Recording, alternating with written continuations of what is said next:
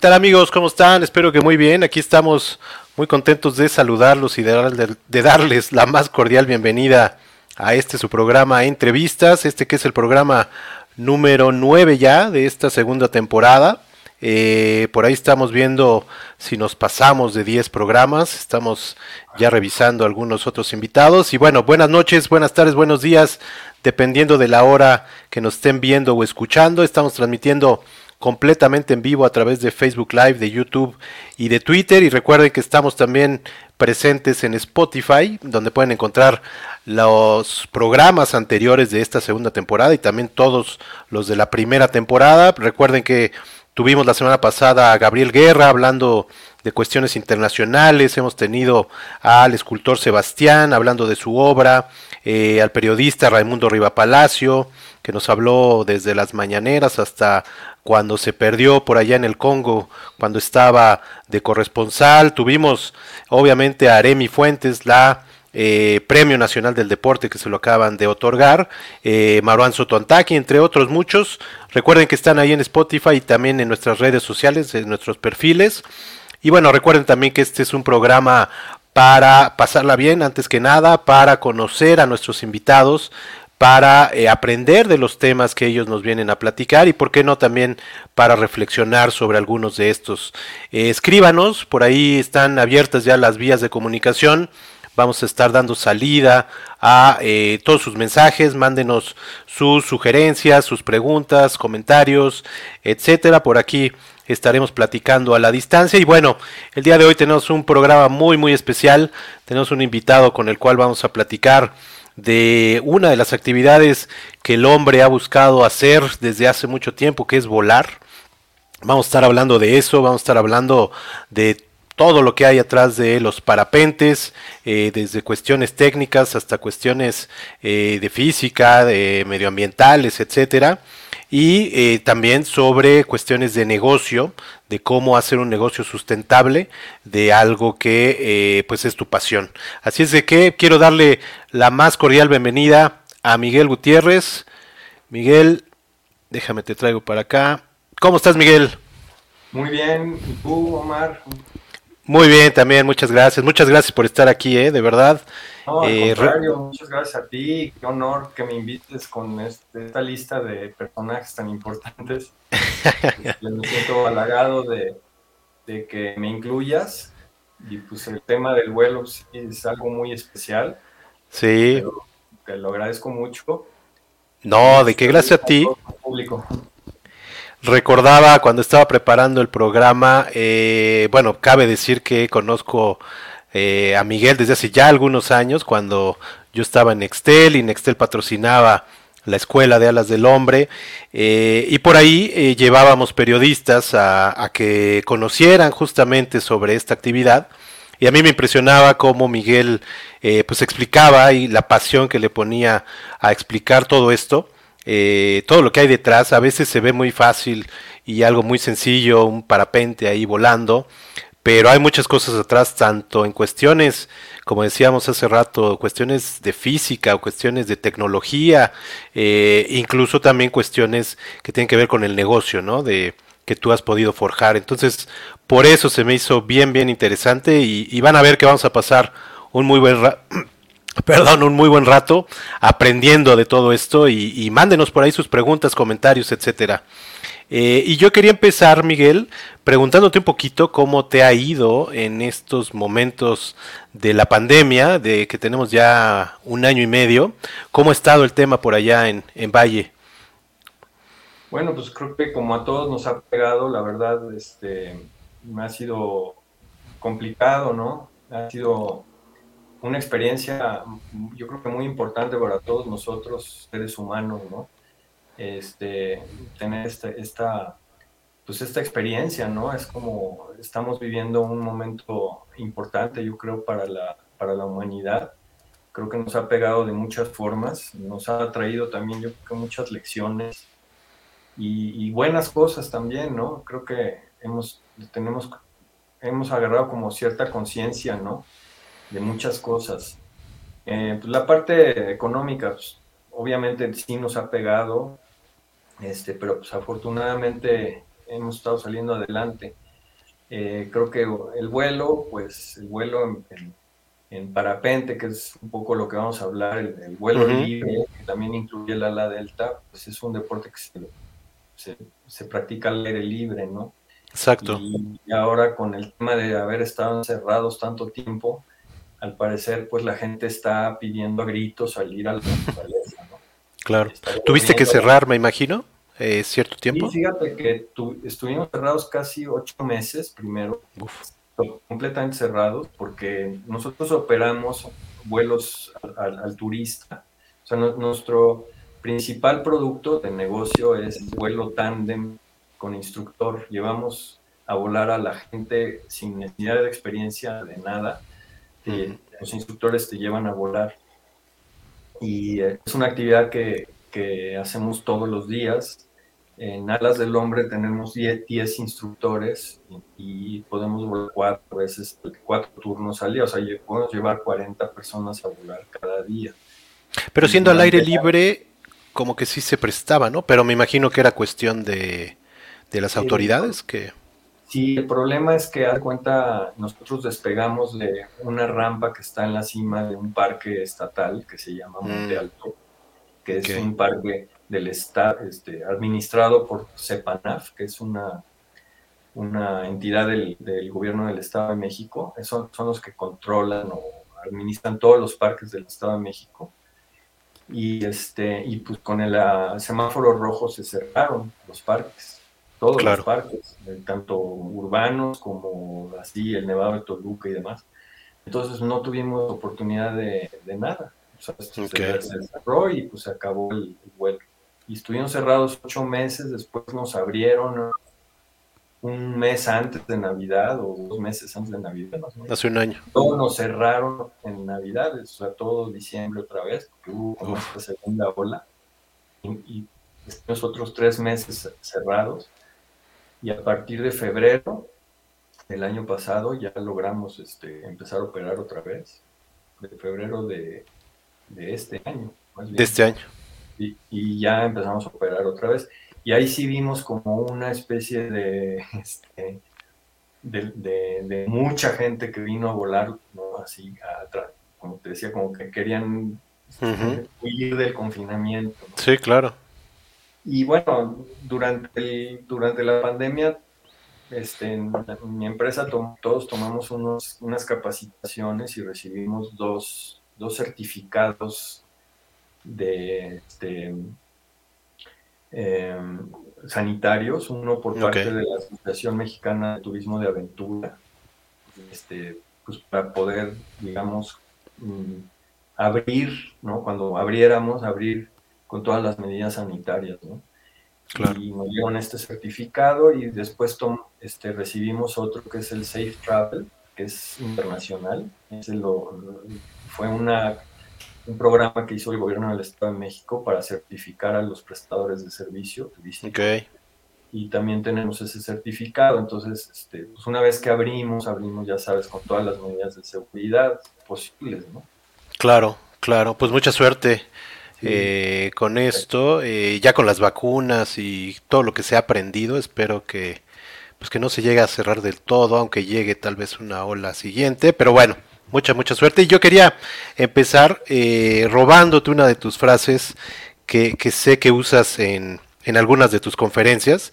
Y yo decía al inicio justamente que pues el hombre ha buscado volar desde hace mucho tiempo. Ahorita nos vas a explicar un poquito, un poco de la historia, pero quería robarte esta frase de Da Vinci, ni más ni menos, que dice una vez hayas probado el vuelo, siempre caminarás por la tierra, con la vista mirando al cielo, porque ya has estado allí y allí deseas volver.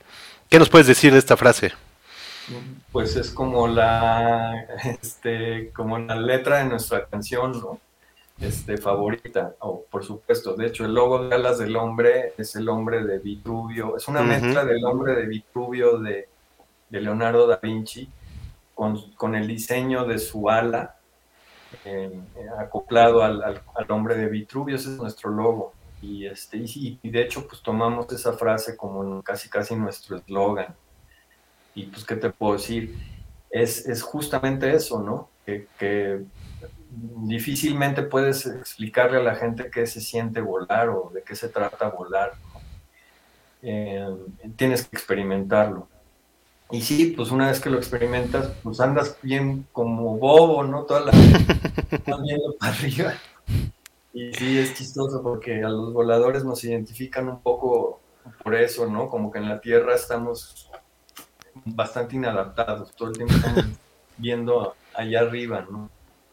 Y sí, ¿verdad? Siempre andan viendo, fijándose en las condiciones del clima y todo eso, ¿verdad?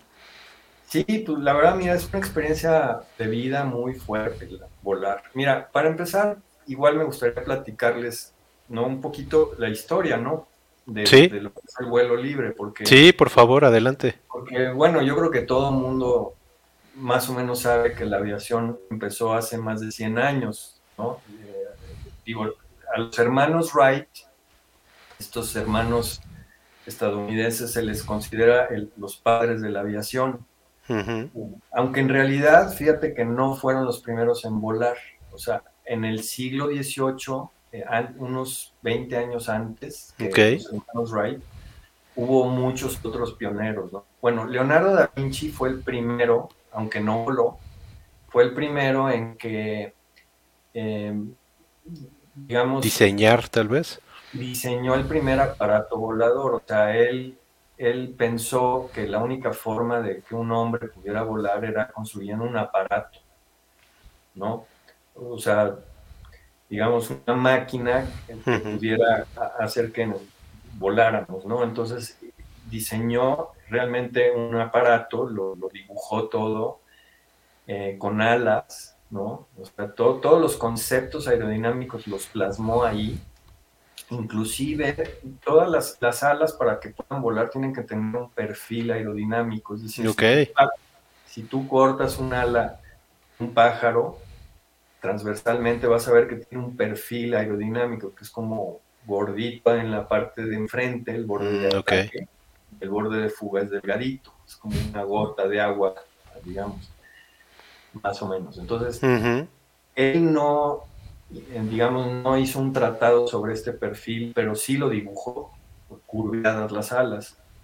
Y bueno, a la final nunca voló, ni sus aparatos se construyeron, pero en el siglo XVIII hubo un alemán que se llamaba Otto Lilienthal, que él sí estudió este perfil, inclusive este, en su pueblo natal en Alemania, pasaban estas eh, cigüeñas, cruzan por ahí, eh, migran por ahí, entonces las, hay, tantas cigüeñas, así como la mariposa monarca que hay, hay tantas cigüeñas en esa región de Alemania que él tenía oportunidad de atraparlas y, estudiarles el perfil y escribió un libro sobre el perfil aerodinámico y por qué ese libro lo leyeron los hermanos Wright y hay una correspondencia entre Otto Lilienthal y los hermanos Wright.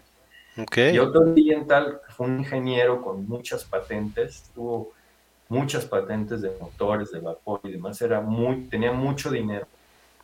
Él construyó más de 20 tipos de, planeadores y, voló, hizo más de 2.000 vuelos en, en planeadores, corría como nosotros de las montañas con su, con su ala y volaba y aterrizaba. Y, luego construyó un hangar para guardar sus aviones y lo empezó a rellenar de tierra y hizo una loma de donde volaba. Okay. esto en las inmediaciones de Berlín. De hecho, hoy en día puedes ir al parque. Ese, esa, esa loma está dentro de Berlín ya, es, es parte de un parque y lo conservan como un, museo. Ok. Y ¿De qué año estamos hablando, más o menos? De 1870, 90, más o menos. Ok. Y este, te digo que tenían él, los hermanos Wright hay cartas. Yo fui a su casa, a Alemania, a ver su casa y su museo y todo eso, y las cartas que, se escribían y demás. Y bueno, para no hacerte el cuento largo ni, aburrirlos demasiado, después los hermanos Wright eh, pues digo, Otto Lilienthal hizo muchos vuelos de bajada, planeando así. Es un, nosotros los voladores de parapente y ala delta lo consideramos el padre de nuestro deporte. Ok. Fue eso. Y luego los hermanos Wright lo que hicieron más bien fue, pues ya más un avión con motor. Con y motor. Ellos lograron despegar y mantenerse en el aire, ¿no? Y regresar al piso y volver a despegar y usar. Básicamente inventaron el avión. Exacto. pero como un avión. Y en poco tiempo, 100 años no es nada, la verdad. Igual ya en 50 años ya estaban las líneas aéreas volando y hoy en día Claro. vuelas sentado en un avión, bajas la, bajas la, la ventana, ¿no? Ya ni ves Ujú. para afuera y ves tu televisión y te sirven de desayunar y comer y pues dónde quedó el vuelo, ¿no? O sea, Exacto. ya no puedes volar. Digo, el que va en la cabina sí la disfruta, ¿no? Pero los que vamos atrás, ya. Claro.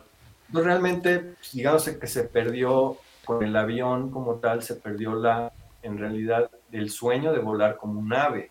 Claro. Volar como un ave es agarrar tus alas, o sea, tener alas y volar.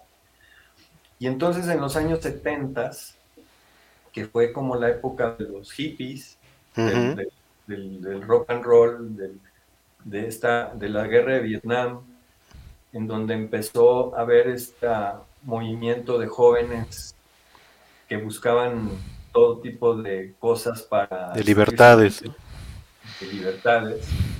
Ahí surgió el ala delta, el, papa- el papalote tripulado Ok. o el hang glider, ¿no? El ala delta.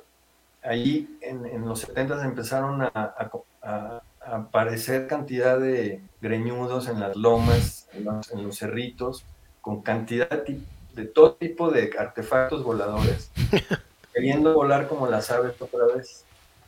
Y entonces, este, pues como que muchos parecían Otto Lilienthal's de, la, de los 70, o sea, como con artefactos así bien raros y planos hechos en casa y todo, todo hecho en casa.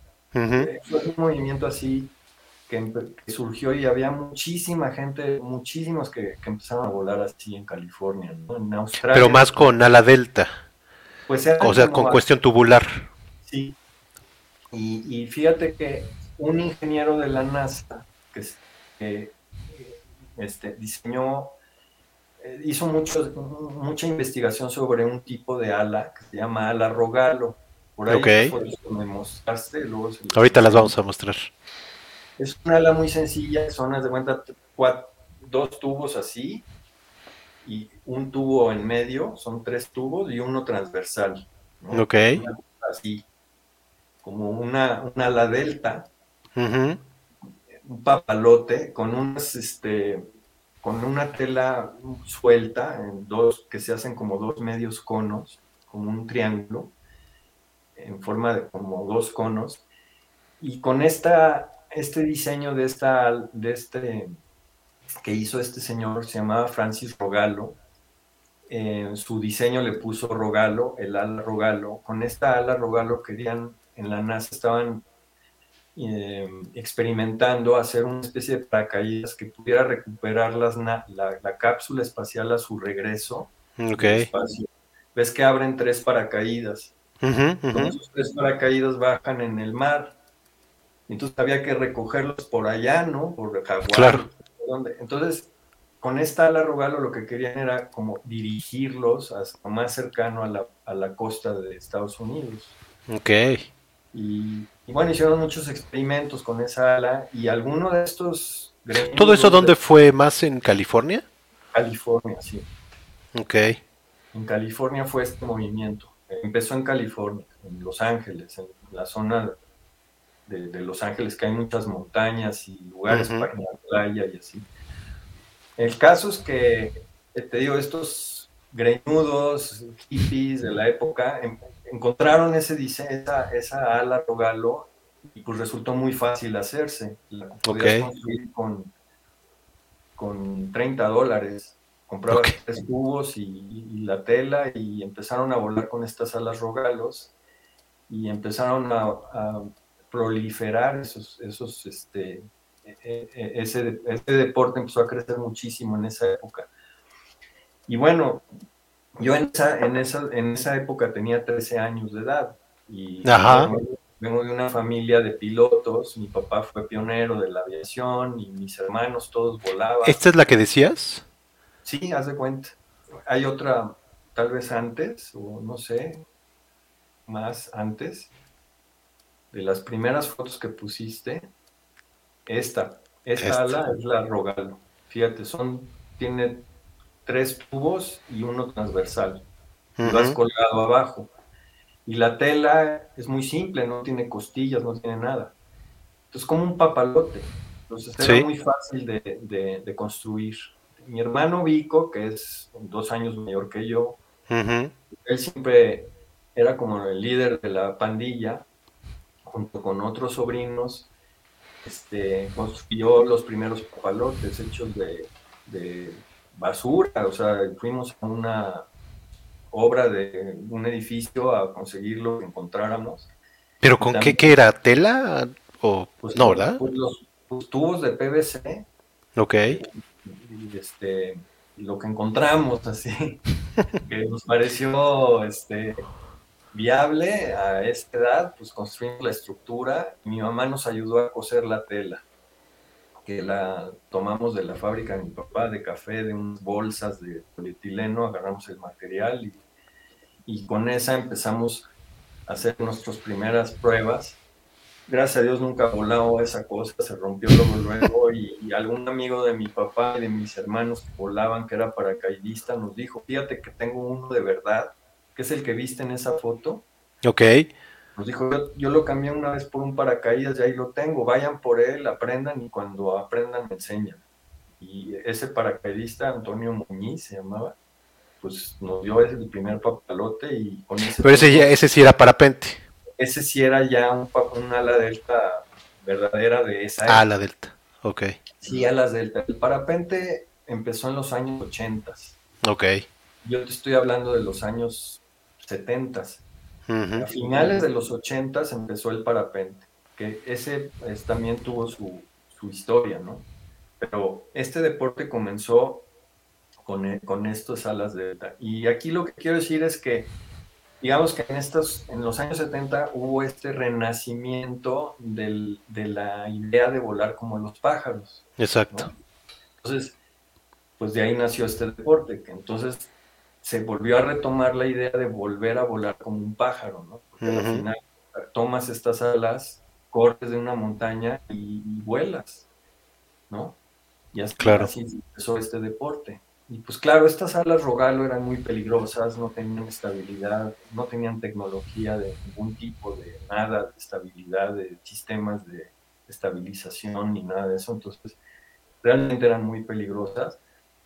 Yo considero un sobreviviente de esa época y me tocó, pues, fuimos los primeros en México y, pues no teníamos, teníamos, éramos muy, muy chicos, ¿no? Yo tenía 13 años, pero así comenzamos. Y mucho bueno, pues mi papá empezó también un poco igual en los años 1900, en los años 20, en los años 1918, 19 mi papá aprendió a volar siendo, eh, alistándose en los primeros cuerpos de paracaidistas que se organizaron en México para formar los primeros cuerpos de paracaidistas del ejército. No, era, no fue militar, pero como quería saltar en paracaídas y no había muchos aviones ni nada, pues dijo, pues me quiero subir a un avión, ¿cómo le voy a hacer? Cuando vieron, vieron desplegado en el periódico que se solicitaban voluntarios para formar los primeros cuerpos de paracaidistas. Se apuntó ahí y se logró subir un avión y ya desde ahí no dejó de volar en toda su vida. Se, primero fue paracaidista y luego aprendió a volar a los 18 años. Okay. como, en esa época no había aviones, la gente no los, pues, rara vez veía aviones, pues era muy este, impactante, ¿no? A nosotros nos pasó eso con, los, con las alas delta también, cuando nos veían volar como un papalote, pues sí, se acercaba la gente. Claro. lo mismo, más o menos. Oye, le decían el gato, ¿no? Platícanos por qué. Eh, le decían, allí estoy yo con mi hermano Vico, con mi sí. Le decían el gato, fíjate, porque era muy temerario, aprendió a volar y luego, luego se puso a hacer acrobacias y cosas este, temerarias, ¿no? Y entre ellas saltaba en paracaídas y veía que la gente lo veía y se le quedaba viendo y, pues como lo, pues esta cosa de la temeridad, sus amigos le empezaron a decir que era como un gato porque tenía más de siete vidas. Y luego empezó a saltar con gatos, de hecho. Literalmente, ¿verdad? Ahí en la foto puedes ver al pobre gato ahí con un paracaídas, porque les hacía un paracaídas y saltaba con ellos. Entonces cuando bajaba en las rancherías, en los llanos de maíz y llegaba la gente de ahí, pues se lo veían todavía más raro, ¿no? Con su gato. Pero el gato lo traía agarrado, ¿no? Pues o también con el con el paracaídas. sí, él saltaba con su paracaídas y el gato, mi papá le hacía, les hacía sus paracaídas a sus gatos y luego ya que él abría el paracaídas, aventaba al gato con el gato. Pues caían los dos, ¿no? Por uno por un lado y otro por otro. Era todo un show. Era todo un show. Pues sí, este, pues de ahí un poco sacamos eso, pero eh, cuando empezamos con el ala delta, la verdad, aquí en México, pues nunca supimos que, pues nada más fue así como la, pues como, como la aventura, ¿no? De volar. Y pues a la final seguimos volando mi hermano y yo hasta la fecha, ¿no? Y algún, quedamos pocos de esa época. Está mi hermano, está Rudy Gotés, que es otro, es un campeón, una leyenda también en México y campeón de ala delta. Mi hermano sigue volando, Vico ha hecho muchas cosas también con, con el ala delta, vuela de todo. Este, con su ultraligero, por ejemplo, hizo una expedición con la, siguió la, la trayectoria de la mariposa monarca desde Canadá hasta México el presidente de México le dio una condecoración por eso. También le hicieron un timbre de correos. Ok. Sí. ¿Cuándo fue eso? Esto fue ya, no me acuerdo bien, pero hace ya 15 años tal vez. Ok. Más o menos. Eh, mi padre, ahí lo ves en la foto, pues tiene un busto en el aeropuerto de la Ciudad de México, porque él fue, digamos, pionero, iniciador de la aviación, de la aviación civil, de la aviación deportiva, ¿no?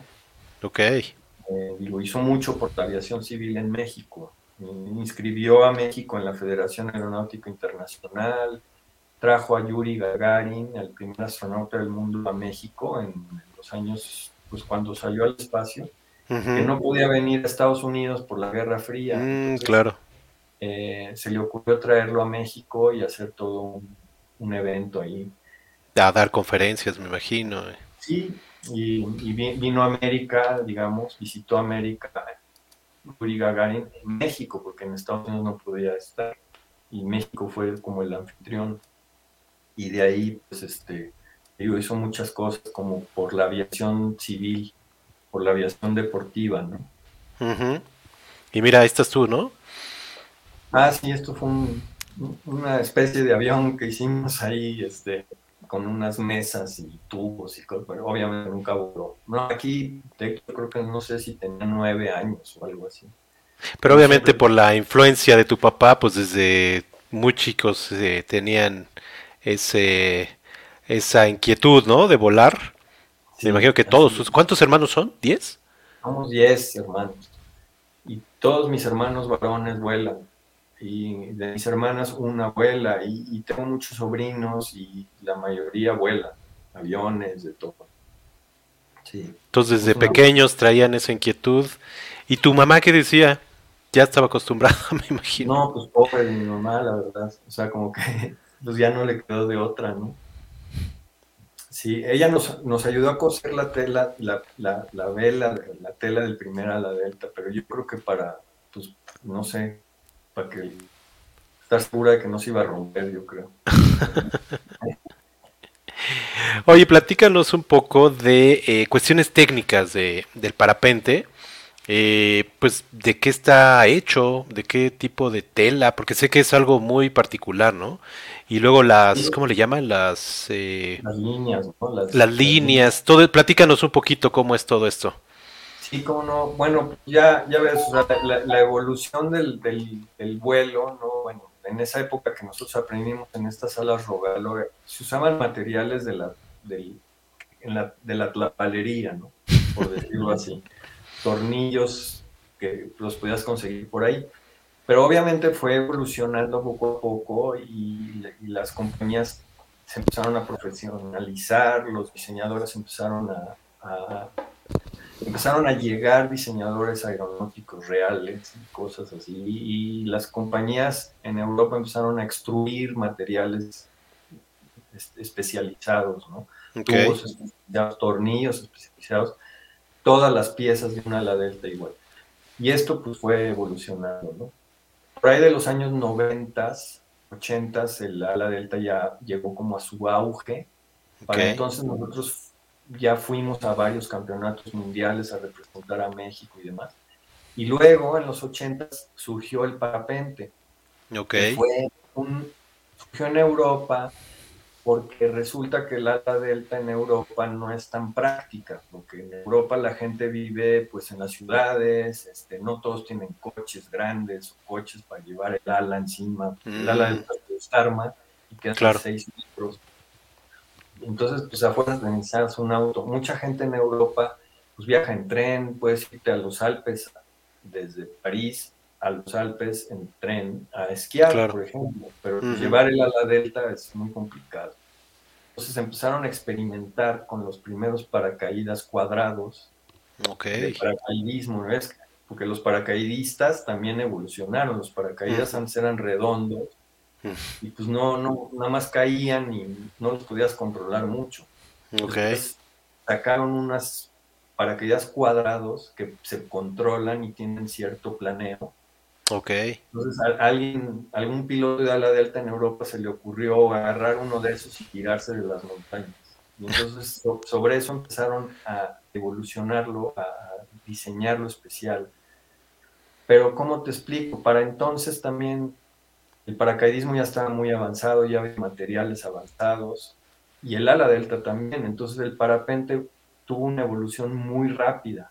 Ok también las computadoras, los, los, CADs de diseño muy avanzados, hicieron que el parapente evolucionara muy rápido y tuviera la ventaja de los materiales, que justamente preguntas, ¿no? Eh, por ejemplo, las líneas son unas líneas increíblemente delgaditas, o sea, no lo puedes creer lo delgadas que son, son de materiales como el aramida o Kevlar o Dinema, que son materiales que se usaron para la carrera espacial, ¿no? Entonces, estos materiales hacen que pues, puedas tener muy poquitas líneas y no hagas resistencia al viento y puedas volar más, ¿no? Eh, y el material de, la, de, la, de lo que es la copa del parapente es un nylon que se llama ripstop, muy delgadito, increíblemente delgado y ligero. O sea, casi puedes ver a través de la tela que también lo hace muy resistente y muy ligero. Entonces, em, eso también ayudó muchísimo. Pero uno de los mm, factores más importantes fue la evolución de la carrera, digamos, aeroespacial. Okay. muchos de los, de los materiales que se usan y muchos de los diseñadores de parapentes pues, son alemanes, austriacos, franceses, dedicados con carreras de, aeroespaciales, ¿no? que diseñaban piezas para, para este, Airbus, para las compañías de, de, aviación, de aviación, helicópteros, etc. Entonces como que se nutrió de todo esto y la evolución fue muy rápida. Y otro de los factores fue que resulta que el parapente es muy fácil de volar. O sea, el ala delta no es fácil de aprender, es ah, pesada, su velocidad mínima es muy alta. Es decir, para lograr que un ala delta vuele tienes que darle mucha velocidad. Ok. Tienes que correr para hacerla volar. Su velocidad mínima es como la, máxima que puedes dar tú corriendo. Mm, ok. Entonces, y eh, se vuelve complicado aprenderla a volar. ¿No? Okay. Tienes que tener un buen instructor, unas, unas llantas grandes en la barra para pues, no atorarte en el piso y cosas así. O sea, el, el, filtro de la, del aprendizaje está, eh, perdón, el filtro de la gente que, va a entrar al ala delta está en el aprendizaje. Okay, y el parapente es al revés, el parapente es muy fácil de aprender. No necesitas correr porque tú puedes levantar el parapente con muy poquito viento, ya se sostiene en el aire por su ligereza y es muy fácil aprenderlo a manejar. Y también las, las escuelas como la nuestra y los instructores también hemos evolucionado muchísimo digo, yo, yo me formé mucho en las escuelas de Estados Unidos y en Europa y con, ya tenemos otras técnicas, tenemos, em, estamos capacitados para poder dar clases. Entonces, entre los, la evolución de los equipos que son muy seguros y fáciles de volar, el parapente tomó la delantera por muchísimo en comparación al ala delta, es decir, por cada parapente, por cada ala delta hay 30 parapentes. Ok. Y es muy fácil volar. Este, no, no, eh, por eso hay mucha gente que lo vuela. Entonces, este, em, se ha hecho pues, muy popular. En Europa hay cerca de 300 mil pilotos, ¿no? certificados. Ok. En, México ahí va, ahí vamos progresando y hay mucha cada vez hay más gente, hay, eh, y claro, eso trae que la misma gente encuentra nuevos lugares para volar, entonces hoy en día hay muchos sitios para volar en México. Ok. Oye, hablando de estas cuestiones técnicas, está entonces el material del que está hecho la copa, ¿no? Como le llamas, las líneas, ¿qué más? Eh, cuestión de, bueno, los cascos y eso. Sí, hay, hay cascos especializados, ¿no? por ejemplo, tienes las orejas, los oídos descubiertos para poder escuchar el viento y cosas así. todo, todo el equipo para volar es ligero. Esa es la característica. Todo es muy ligero, muy liviano. Son materiales de alta resistencia, pero muy livianos. Por ejemplo, los herrajes, mosquetones, que usan mucho para alpinismo. Claro. Los parapentes también usan mosquetones especializados, pero son de dinema, materia, carbono, grafito los, todos los materiales que, tienes en la mano no pesan. Claro. Y es más, ha evolucionado últimamente el parapente, hay una como nueva, una de las ramificaciones o nuevas formas de volar, es, que los han hecho extremadamente ligeros porque ya hay una, una, una nueva deporte que se llama hike and fly. Hike and fly. se usa en todo el mundo. ¿sí? ¿Y cómo es? Pues es, es, son equipos increíblemente ligeros. O sea, un parapente, hay un, ahorita hay un parapente en el mercado que pesa menos de 3 kilos. Todo. El arnés, la silla, todo, todo, todo. Y lo empacas en una maleta así. Entonces lo, despliegas y vuelas. Entonces, tú te lo llevas en la espalda y caminas a una montaña. Hike, ah, ok, hike, ok. Hike, hike and fly es y, volar. Hay una carrera que, patrocina Red Bull que se llama X Alps o Cross Alps, donde salen desde Austria, donde inician los Alpes y tienen que llegar a, donde terminan los Alpes en Mónaco, en el sur de Francia. Y tienen que llegar volando o caminando. Salen corriendo de, la Plaza Mozart en, Salzburgo, corriendo a la montaña, despegan con sus parapentes y tienen que llegar hasta Mónaco. No sin antes pasar por el Mont Blanc. Ok. Es como una, un punto de chequeo. Entonces vuelan todos los Alpes. Y esas, esa carrera lleva ya como 10 o 12 años. Y hay un suizo que la ha ganado ya 6 veces o 5 veces. Este, caminando y volando. El hike and fly se ha hecho muy popular. Muy, muy popular. Y hay cada vez más gente que lo está haciendo. ¿no? Todo esto que dices justamente es lo que mencionaba yo al inicio de eh, pues todo lo que hay detrás de un parapente. Te digo, a veces cuando se ven ahí en Valle de Bravo, en algún otro lado, pues lo ves ahí algo muy sencillo, ¿no? Pero lo que hay de tecnología detrás es impresionante, ¿no? Y cómo ha venido evolucionando. ¿Cuánto mide un, un parapente normalmente de los que usan ustedes? Más o menos unos 24 metros cuadrados. 25, 26 metros cuadrados, hasta 30 metros, depende, son por tallas, depende de lo que tú peses. Hay, los modelos de parapente hay muchísimos modelos. Hay para principiantes, para principiantes avanzados, para novatos, muy novatos, para novatos más avanzados, hay para pilotos intermedios, para pilotos avanzados, para pilotos de competencia. ¿Y, se va haciendo más chiquito cada... o no, no tiene que ver? Sí, depende mucho. O sea, la forma, el aspecto tiene mucho que ver. Mientras más alargados son, más delgaditos y largos, son más rápidos y tienen mejores prestaciones. Pero son, son más inestables, entonces necesitas más, más experiencia para volarlos. Mientras más, más gorditos son y más cortos de, alargamiento, más gorditos, son más fáciles de volar, em, te perdonan muchos errores, son muy fáciles de controlar, etcétera, son muy resistentes a las turbulencias, etcétera, pero no vuelan tanto, son más, más lentos, digámoslo así. Entonces, de, cada, de cada modelo, aparte hay muchas tallas, porque depende de lo que peses, ¿no? Hay, hay eh, chicos, medianos, grandes, extra grandes, ¿no? Hay para dos personas, hay muchísimos, ¿no? hay muchos tipos. Hay para hike and fly. Luego hay otros que son muy chiquitos, que están también de moda, que los utilizan, por ejemplo, para descender las montañas. No, no los usan para subir. Mm. Déjenme platicarles la parte más increíble y más interesante, más mágica y más atractiva de este deporte, que es que, que, bueno, resulta que en la naturaleza, allá afuera, existen, existe todo para volar como un ave sin necesidad de tener motor.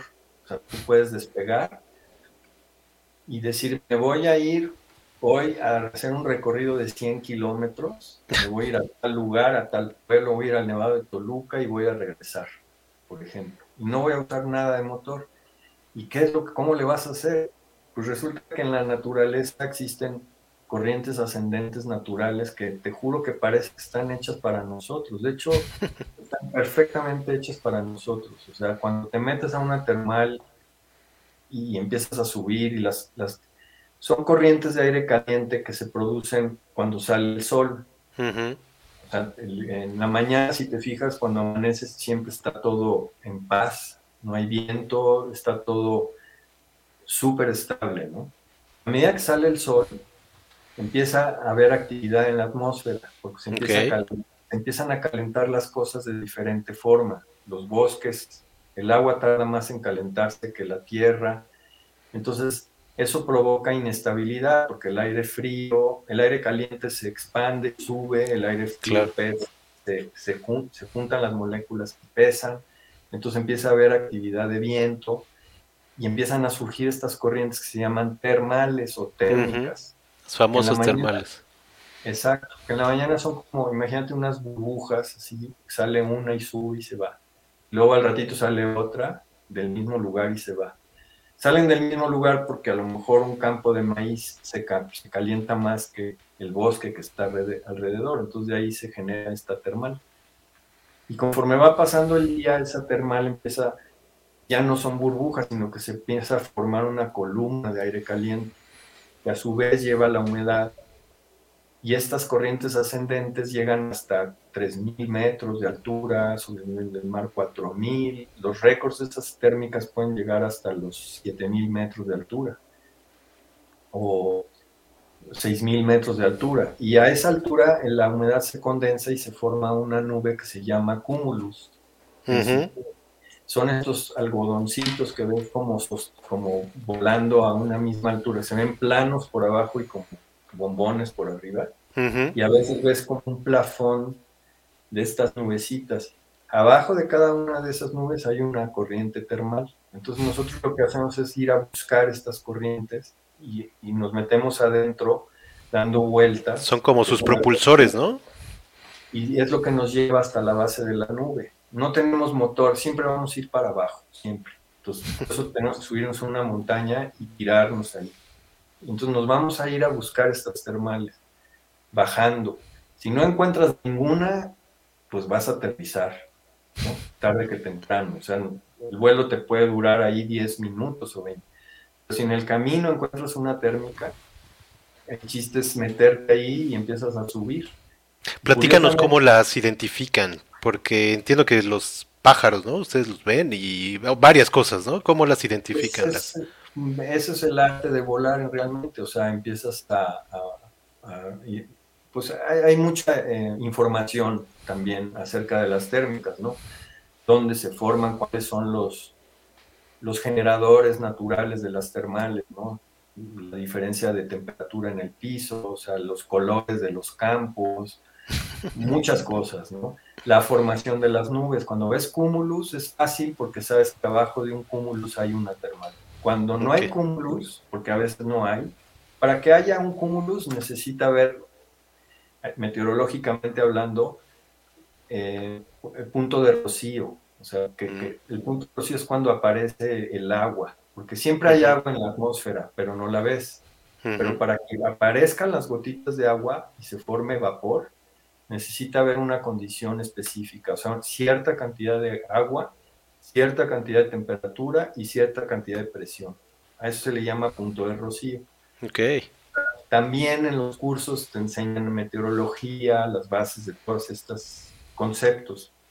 Y estudias también un poco la topografía y dónde pudiera haber termales. Y también observas, el, como decía Leonardo da Vinci, por eso estamos así, porque siempre estamos viendo las nubes, ¿no? Hay muchos tipos de nubes. Los cúmulos, que son los que usamos. Y es increíble, es toda una lección de vida, ¿eh? Los cúmulos que nosotros usamos se llaman cúmulos humildes, que de todas las nubes son las más benévolas y, son las que nosotros podemos usar. Pero hay muchos tipos de cúmulos. Los cúmulos congestus, los cúmulos mediocris, los cúmulos nimbus, ¿no? Y un cúmulo nimbus son, son las famosas tormentas. Entonces no podemos meternos en las tormentas. ¿no? Se está oyendo algo. Esto es un, este es el instrumento que usamos para volar. Ah, a ver, explícanos. Y este es un bariómetro. Entonces cuando subes, sube, eh, oyes el, el, el, sonido. Cuando bajas, le puedes poner si quieres, pero y aquí pues tienes una pantalla donde no sé si la ven, pero te indica, tienes muchas, este... A ver, acércala un poquito. Ah, sí, ahí se ve. Tienes muchas em, informaciones. Aquí ves el, plano, el mapa de Valle de Bravo. Ok. Y tienes mucha información, la altura sobre el nivel del mar, tienes este te, pueden marcar, por ejemplo, la, cuánto te falta para llegar. Son, en esta consola, de, que es un instrumento para volar, se llama eh, instrumento de vuelo, Fly Instrument. Es una consola donde llevas un GPS y muchos variómetros, altímetro, velocímetro o airspeed o para la velocidad de aire pero con el GPS está integrado a todos estos instrumentos, entonces te marca todo, o sea, te, puede decir ah, cuánto te falta para llegar a tu destino, qué altura necesitas para llegar, eh, son una maravilla y bueno, hay muchas marcas y muchos modelos y por supuesto esto es lo que nos ayuda para, para volar, ¿no? Claro. Entonces, esta parte de las terminales y las nubes y de cómo puedes tú volar es increíble. Este, eso te lo da la experiencia, ¿no? Pues sí, la experiencia y el conocimiento, tus instructores, son muchos factores, ¿no? Y es muy enriquecedor y aprender a volar, o sea, hay mucho conocimiento allá atrás. Eh, es fascinante, nunca dejas de aprender. Yo apenas cumplí este mayo 45 años de, de, volar. Tus primeros 45. Y, pues no he, no he, dejado de aprender. Todo el tiempo estoy aprendiendo cosas y, también... ¿Cómo qué tipo de cosas has aprendido recientemente? Pues, por ejemplo, para volar, mira, una de las cosas más difíciles de controlar siempre es como los impulsos, el ser impulsivo. Es un deporte que te enseña mucho la paciencia. Ok. También la humildad. No tienes que ser todo el tiempo estar como con un alto respeto a la naturaleza. Las condiciones meteorológicas son este, impredecibles. O sea, cada vez son más predecibles, pero es, un, es muy impredecible. Fíjate cómo tú lo puedes ver ahora con la, el SpaceX y la NASA y tienen todo preparado para el lanzamiento que el miércoles a tal hora y que no y resulta que no que porque se pospone y el, el, huracán y que no sé qué y no va y ni, ni ellos pueden estar prediciendo teniendo una predicción no claro entonces este pues te enseña eso no un poco y también eso o sea siempre tienes que ir como cauteloso observador este con cuidado, ¿no? Y aprendiendo. Claro. Este, creo que todo el tiempo hay mucho que aprender. Oye, platícanos, eh, ahorita decías de vuelos de 100 más kilómetros, ¿no? ¿Cuál ha sido tu viaje, tu vuelo más largo? Lo hice hace como tres años en un lugar en Jalisco, en Tepatitlán. Ok un amigo de ahí que encontró unos, unos despegues, él de ahí, de Tepatitlán, encontró unas montañas y nos invitó a volar y es un sitio que es, resulta muy bueno para hacer distancia porque sales desde el oeste, digamos, del, de donde comienza el Bajío, en la parte occidental, y volé hasta, hasta Celaya. Y son, son 90 kilómetros. ¿Cuánto? ¿190? 190 en 5 horas y pico. Ese día subí cerca de 5.000 metros, pasé a 5.000 metros de altura sobre Irapuato. Este, pues ahí crucé. De ahí se han hecho vuelos hasta de 200 y pico kilómetros. Este, Es uno de los sitios más este, mejores para hacer distancia en México. Se, se han, volado, el, el, el que vive ahí ya voló hasta San Luis Potosí, por ejemplo. Eh, Oye, lo, lo planeaste desde el principio? Porque entiendo por lo que decías de las condiciones, pues no siempre sabes si se van a dar, ¿no? Pero lo tenías planeado de ya de irte hasta allá. Sí, sí, tienes que ir preparado. O sea, tienes que llevar agua, comida, este, y, este, ir preparado, ¿no? Oye, ¿y el frío allá a esa altura cómo está? bastante fuerte. Sí, tienes que ir bien, o sea, traes chamas, buenos guantes, inclusive hay unos guantes que tienen unas pilas que caliente, calientan. ¿A qué eh, temperatura estás por ahí arriba?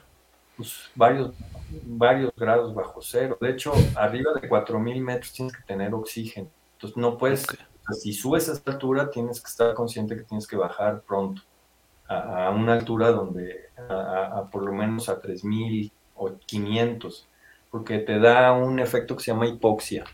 Es muy peligroso porque la hipoxia no sabes que te da hipoxia. ¿Y qué es? Pues baja el oxígeno en la sangre. Lo, primero que ocurre es que te da muchísimo frío. Porque el, oxígeno te mantiene caliente la sangre. Claro. Pero lo, peligroso es que empiezan a, a, bajar las facultades y reflejos cerebrales, ¿no? Si te hacen una prueba ahí, te dicen, a ver, pon este círculo en el círculo, como esos, ¿sabes? Sí, sí, sí. No le atinas, ¿eh? Ok. Por ejemplo, te hablan por el radio y te van a decir a qué altura estás y cuando volteas a ver el instrumento y, luego agarras el radio para decirles, ya se te olvidó. ok. ¿Cómo se llama? ¿Hipopsia? Hipoxia. Hipoxia hipoxia, es falta de oxígeno en la sangre. Y, entonces, eh, también el, efecto es que te pones muy eufórico. Ok. Tener mucha euforia y al, ponerte eufórico también baja más rápido la energía. O sea, el, mm, claro, la consumes más rápido. La consumes más rápido y, puede ser que llegue a un grado en donde te, te desmayes, te duermes, sientes como que te duermes. ¿Te ha pasado a ti? No, gracias a Dios. Me acuerdo que lo que contabas en algún momento cuando íbamos allá Valle y llevábamos los periodistas, que a una campeona mundial le pasó, ¿no? Que se ah. desmayó allá arriba. sí, ella entró en un cúmulus nimbus del que te hablaba, es una, las nubes de tormenta, esas, así como un cúmulus chiquito, humilde, en la termal para poder subir, siempre te vas a poder salir de la termal cuando quieras, es chiquita, el cúmulus es pequeño, entonces puedes salirte de, de la térmica y te para abajo, siempre vas para abajo. Pero un cúmulus con gestos es mucho más grande, estás hablando del tamaño de un pueblo entero o de, Oh. de una ciudad. No, sí, un cúmulus nimbus. Mira, cuando tú volteas al, al, al Popocatépetl, a las montañas grandes, siempre están llenas de cúmulus nimbus. Se forman porque las montañas, los alpinistas, los escaladores, ese es el peligro más grande. Siempre en la alta montaña tienes formaciones de nubes porque la, las, el, el, calor, las corrientes suben de, de, las partes bajas hacia las partes altas, llevan humedad. Eh, siempre las corrientes ascendentes llevan humedad. Cuando llegan uh -huh. a cierta altura se condensa. El hecho de que la tierra suba a esas alturas, la tierra se calienta con el sol, entonces absorbe la, las corrientes. Entonces siempre las montañas tienes corrientes ascendentes, corrientes convectivas. Entonces siempre en las montañas vas a tener mal tiempo. Ahí se okay. el mal tiempo. Los cúmulos nimbus se forman en las montañas grandes. Okay. También se, se, forman por frentes, también frentes fríos, frentes uh -huh. cálidos, frentes ocluidos, son los frentes que existen. Por ejemplo, estos frentes fríos que entran ahora. No sé si has visto en los mapas meteorológicos cuando baja un frente, los meteorólogos ya hay todo un lenguaje para uh -huh. interpretar los mapas o, o, las fotos de los satélites o las lo que está ocurriendo en la meteorología en la, en, a gran escala. Pero siempre que baja un frente, dibujan unas líneas que se llaman isobaras, que son unas okay. líneas de color azul cuando es frente frío con unos piquitos, uh -huh. o, o, rojas con unos círculos cuando son frentes cálidos. Esa línea del frente es donde está la baja presión o la alta presión y la baja presión la alta y la baja presión. En el frente se hacen las nubes de tormenta. Okay. Tú puedes saber, si sabes interpretar esto, puedes saber dónde volar y dónde no.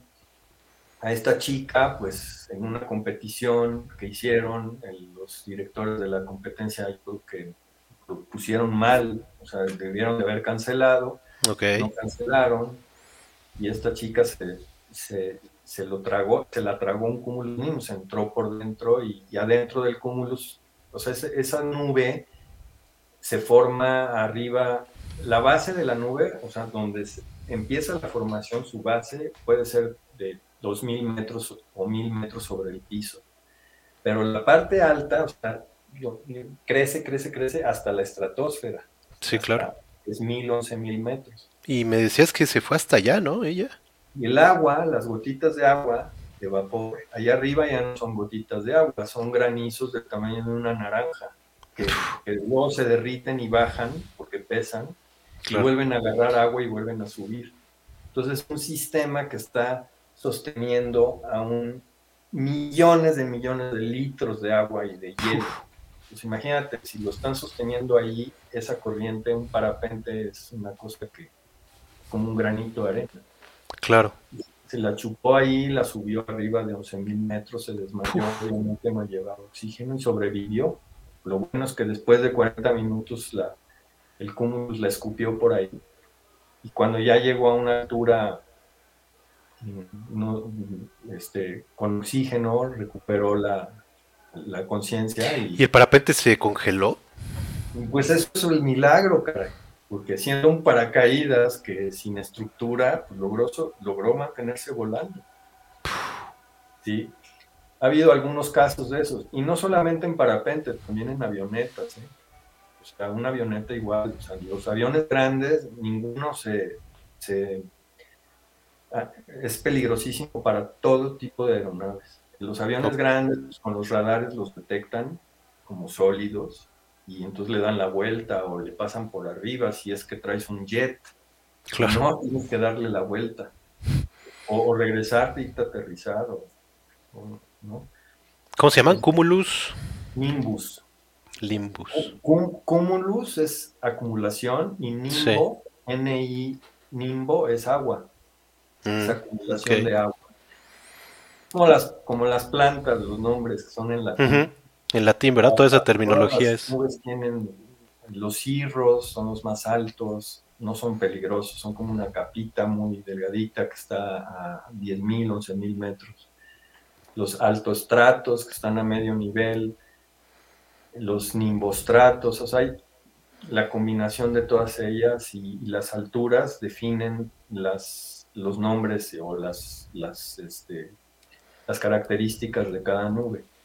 La única que usamos nosotros para volar se llama cumulus humilde. Esa es la que, la que nos queda bien y la que en donde podemos volar. Por eso te, te quería entrevistar, Miguel, ya ves, porque eh, siempre encuentro fascinante estos temas y todo lo que hay detrás, te digo, desde aerodinámica, física, eh, eh, todo lo que tiene que ver con el ambiente, la tecnología, la verdad que es impresionante. Quería leer algunos de los comentarios que han llegado. Dice Manuel Guadarrama, saludos Miguelón, haz la paz, haz la paz, que no sé quién sea, pero dice, ese es mi hermanito, felicidades Miguel. Sí, es mi hermana. ah, mira vive en Los Ángeles. Qué buena onda, un saludo hasta allá. mi hermanita. Ella es una de mis hermanas mayores y, si sus cuatro hijos aprendieron a volar conmigo, ellos son de mi edad. O sea, una de mis hermanas mayores. Ajá. Y pues estaba embarazada y mi mamá estaba embarazada, imagínate. Eso ya chismes de mi familia. es como primos, sus hijos son como mis primos. Y claro. nosotros aprendimos en los 70 a hablar juntos pero mi hermana se fue a Los Ángeles a vivir en esa época. Como les decía, era la meca del vuelo. Entonces, mi hermano Vico y yo nos quedamos en México con una envidia tremenda, porque dijimos, mis sobrinos se van a ir a la meca.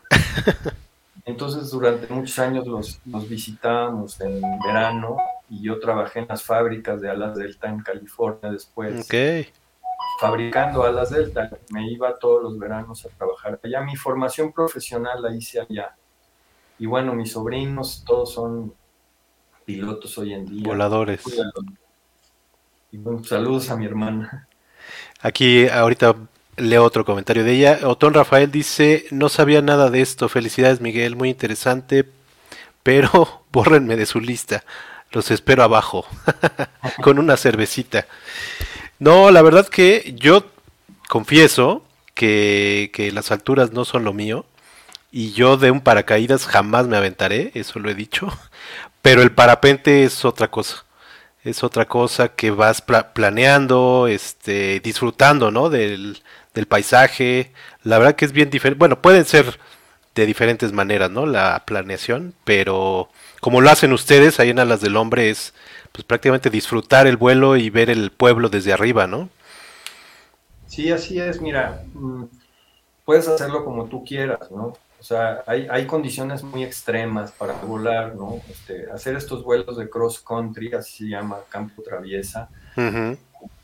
Mira, en México hay varios pilotos que tienen vuelos de 500 kilómetros, 400 kilómetros. no en ¿De dónde a dónde más o menos? En Brasil hay un lugar que es muy famoso donde ya se hacen distancias y los récords mundiales. En Texas también. Ahorita acaban de romper el récord en Texas de mundial, hicieron 600 kilómetros en línea recta. Yo, hice dos, casi 200 y ya. Vamos, 5 horas. Este cuate hizo 600 kilómetros en, en 11 horas. Este, en, en, Querétaro hay unos, este, Alex Loyarte, que es un colega, él hizo 500 kilómetros ahí en Brasil. Este, y bueno, pues eh, son vuelos extremos por ejemplo, en Valle de Bravo los vuelos que hacemos los turistas son súper amigables, los hacemos enfrente del lago.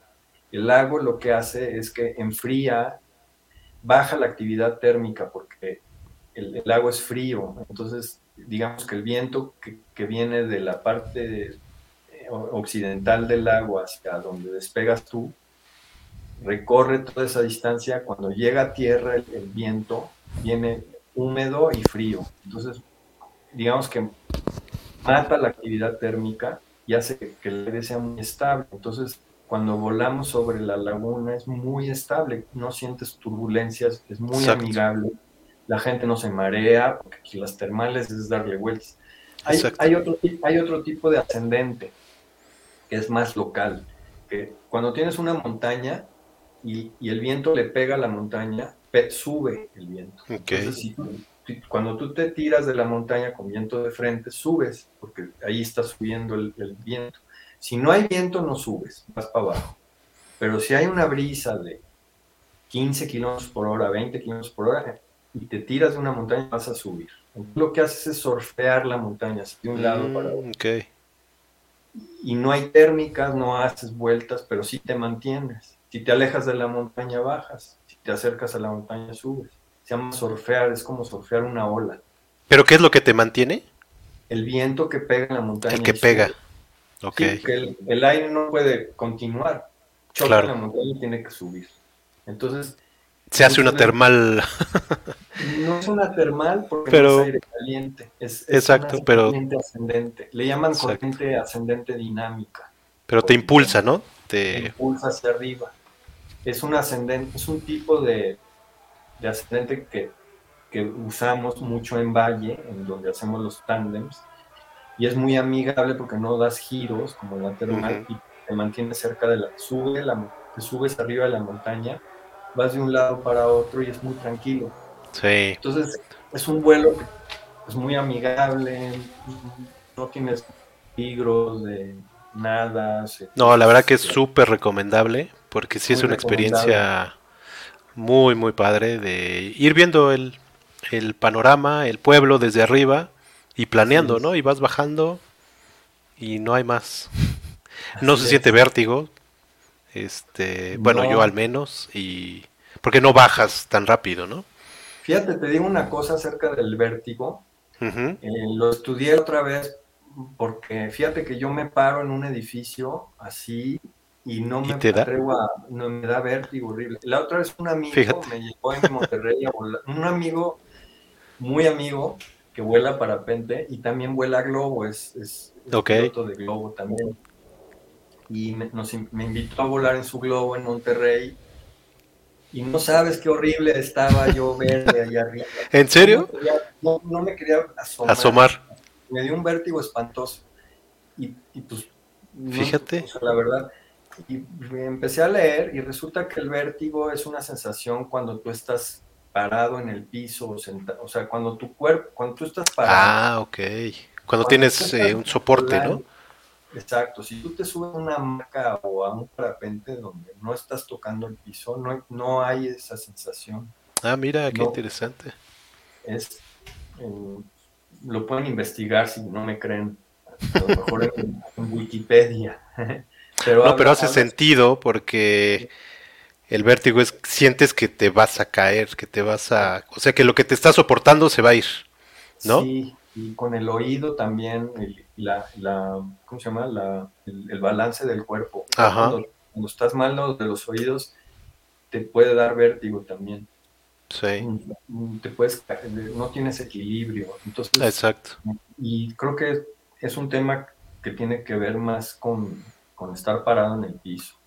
Mira, Pero qué interesante. Mira, eh, tu hermana vuelve a decir, oírte explicar el conocimiento de las nubes es increíble. Así oíamos a mi papá que para saber volar tienes que saber leer las condiciones de las nubes y el tiempo. y voy a leer uno más de ella. Este, no cabe duda que tienes el gran privilegio de hablar y de conocer todo aquello que nuestro papá nos heredó por sus propias experiencias y tú la has llevado muchas millas más allá. Definitivamente sí. Por eso te traía, Miguel, para platicar contigo.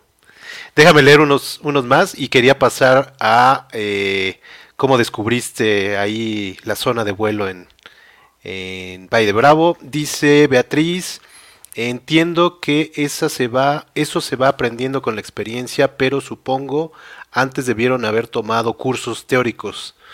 Sí, efectivamente. Platícanos un poquito de, de estos cursos.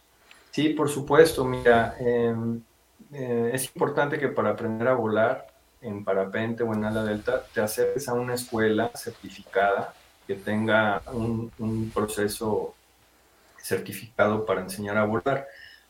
Eh, los instructores deben de estar certificados por alguna asociación, una escuela a su vez. O sea, es muy importante que si quieres aprender a volar, te acerques a una escuela este, profesional.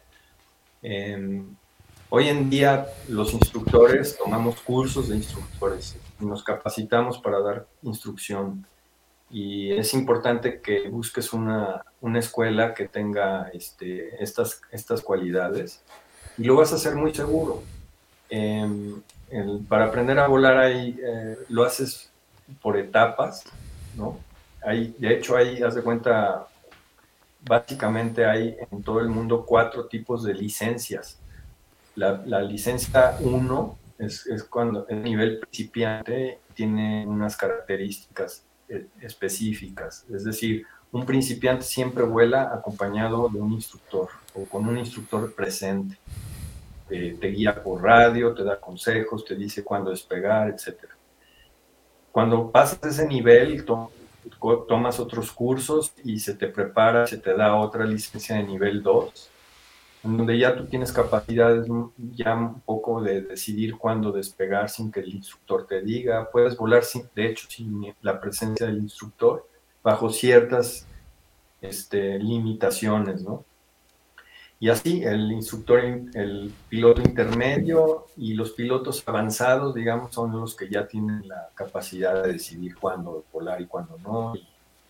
es como el nivel más avanzado, ¿no? Por ejemplo, ¿Cuánto cuesta, ¿cuánto cuesta un curso y cuánto cuesta un parapente, más o menos? Sí. Así como para empezar. Un curso básico está costando arriba de 20 mil pesos, 30 mil pesos. ¿Cuánto dura? Eh, duran aproximadamente ocho días. Aprendes lo básico, sí acabas volando de, montañas de, no sé, 500, 600 metros de altura, ya eh, terminas sabiendo aterrizar, despegar perfectamente. Y eso es lo que más o menos te cuesta. El, después tomas otros cursos de progresión, otros cursos de más especializados digamos que toda tu carrera de piloto de parapente hasta ser un piloto ya capaz de volar solo, en tiempo es aproximadamente unos dos años o para volar ya bien. Tú solo. tú solo ya puedes volar cuando eres nivel 2, por ejemplo. Ok. Ya no tienes instructor, eso te lleva aproximadamente un mes o dos. Ok. ¿Tan rápido? Sí, es, bastante fácil de aprender, como te decía, y bueno, llevas teoría, se te va capacitando por cada nivel y se te va explicando cuáles son tus límites en cada nivel, que eso es lo más importante de todo, para que siempre tengas muy bien este, claramente cuáles son tus límites de acuerdo a cada nivel que tienes. Y así te vas. Son cuatro niveles. Tú ya empiezas a volar solo al en el primero, de hecho, ya estás volando. ok. Más de 20 vuelos solo y demás. Ahí está tu instructor presente. En el nivel 2, ya puedes volar sin que tu instructor vaya a la zona. Vas tú solo y te tiras y todo eso. Entonces eso ya lo puedes hacer. Pero no eres un piloto todavía intermedio avanzado. Para ser intermedio ya tienes que tomar otros cursos un poco más especializados de emergencias, de llevas un paracaídas de reserva, por ejemplo, y que cuando eres un piloto novato, nivel 2, lo sabes usar, pero nunca lo has usado. Hay cursos donde lo, lo usas, donde lo practicas. Claro. Sobre agua, con una lancha, tu instructor, radio, salvavidas, etcétera. Puedes hacer maniobras, etcétera, ¿no? De emergencia. Y ya para ser un piloto experto, experto, no digamos ya, digamos, estás ya ah, en el nivel más alto son aproximadamente dos años. Digo, hay pilotos muy jóvenes que lo hacen en menos, ¿no? Hay pilotos más conservadores que prefieren irse más despacito y después tomar más tiempo, pero más o menos es eso. Y, la inversión en, en, cursos es aproximadamente como de unos 30 mil, pesos, ¿no? 30, 40 mil pesos. Depende cuántos cursos quieras tomar, puedes tomar los que tú quieras. Pero lo mínimo yo calculo unos 30 mil pesos. ¿Y un parapente? ¿Cuánto cuesta? Todo el equipo alrededor de 50, 60 mil pesos. Ok. ¿Qué todo el equipo es? Es la, el parapente, lo que es la el ala, que consta de lo que es el, ala y las líneas, haz de cuenta. Mm. E-, eso es el parapente. Y luego llevas una silla, que es mm, donde conectas el parapente. Esa silla, hay muchos tipos de sillas, con protección de aire, con protección de gel, con protección de no sé qué. este, ¿no? Y luego llevas un paracaídas de reserva metido en la silla. Hay también muchos tipos de paracaídas de reserva. Los, los cuadrados, los redondos, los de estos, los no. Hay, hay diferentes. Ay, se corta. Eh, ya te oigo. Sí. Y bueno, está el, el, para, el, parapente, la silla, el paracaídas de reserva. Luego estos instrumentos que viste, que no son este, necesarios. Son más para competencia, ¿no? Pues es cuando ya eres un piloto más avanzado, intermedio, avanzado, y es cuando empiezas a usar más instrumentos y cosas más sofisticadas. Hay arneses, te digo, desde, pues no sé, desde 400 dólares a arneses hasta de casi 3 mil dólares, ¿no? Ok. Ahora, estos equipos son prácticamente europeos. En, en Estados Unidos no se fabrican. Toda la industria del parapente es ¿Ah, sí? ¿Y eso por qué? No, porque el se desarrolló allá la... fue desarrollado en Europa y, de allá viene prácticamente todo. También hay un, un, gran fabricante asiático este, coreano, es como Samsung, pero de allá, eh, de parapentes. Pero básicamente casi todas las compañías son europeas, ¿no? Inglesas, francesas, alemanas, suizas, ¿no? Las grandes marcas, los, las más famosas. Hay, te digo, hay una coreana muy buena, muy enorme, de las más grandes también, pero no hay en Estados Unidos. Entonces casi todos los precios son en euros, los importamos de Europa y este, hay muchas compañías, muchas fábricas, mucho de dónde escoger. La industria del parapente es grande. Ok. Este,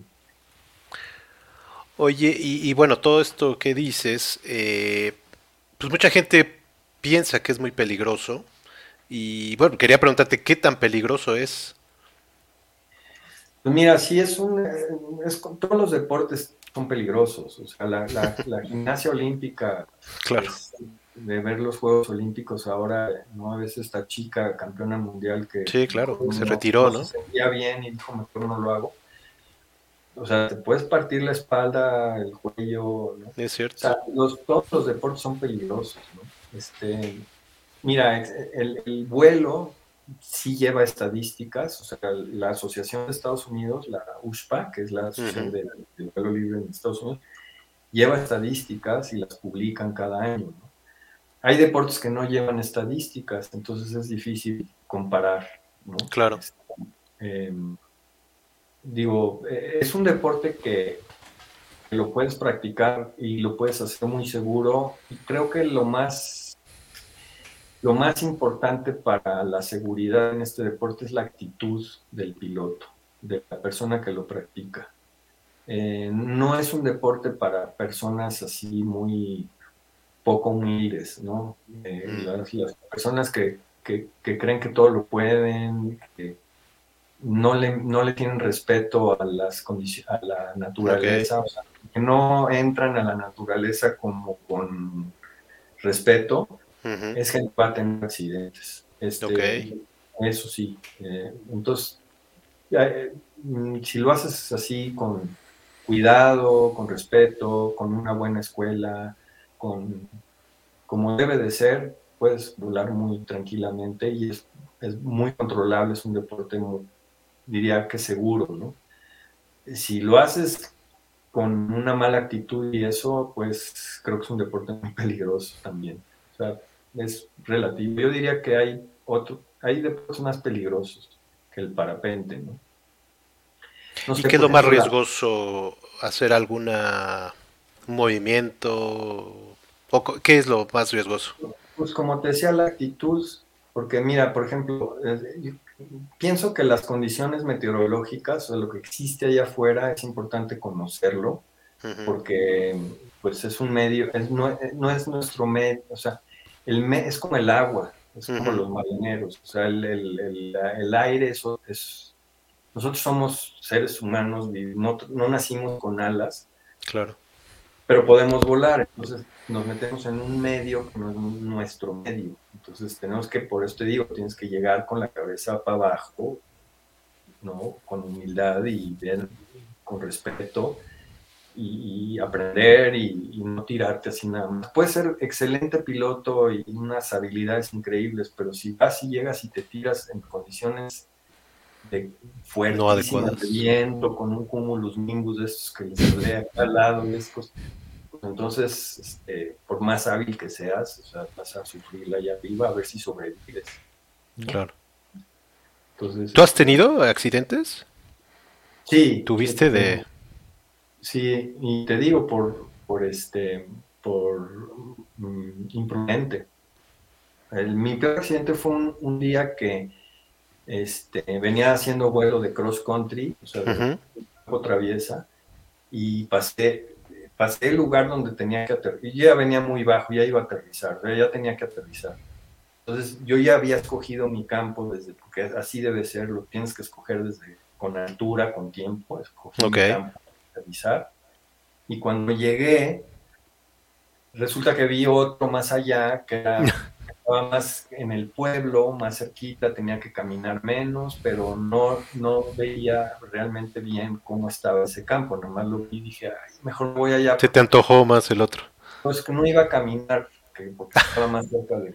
Cuando llegué estaba rodeado de cables y no los había visto con la distancia, entonces me, me estrellé contra un cable Imprudente, totalmente. ¿Y te quedaste atorado en los cables? No, bueno, se atoró el parapente, pero me caí, me lastimé el brazo y oh. me lastimé la espalda. Y ya sabes, o sea, como cualquier deporte, ¿no? Claro. Te caes de la barra de equilibrio, te das un costalazo y bueno, pues te cuesta seis meses la recuperación del hueso. Claro. Entonces, este, pero te digo, son como imprudencias, ¿no? en otra Oye, tú volaste. Ah, bueno, dale, dale, dale. No, no, dime. No, en otra ocasión, dinos, dinos. No, en otra ocasión, por ejemplo, pues estuve cerca de que me, me, me absorbiera un cumulus nimbus aquí en Valle hace muchos años. No sabía lo que era un cumulus nimbus. Estábamos varios volando y estaba la nube atrás con la tormenta. Y enfrente estaba muy bonito. Entonces, nada más veíamos para enfrente, no nos gustaba para atrás.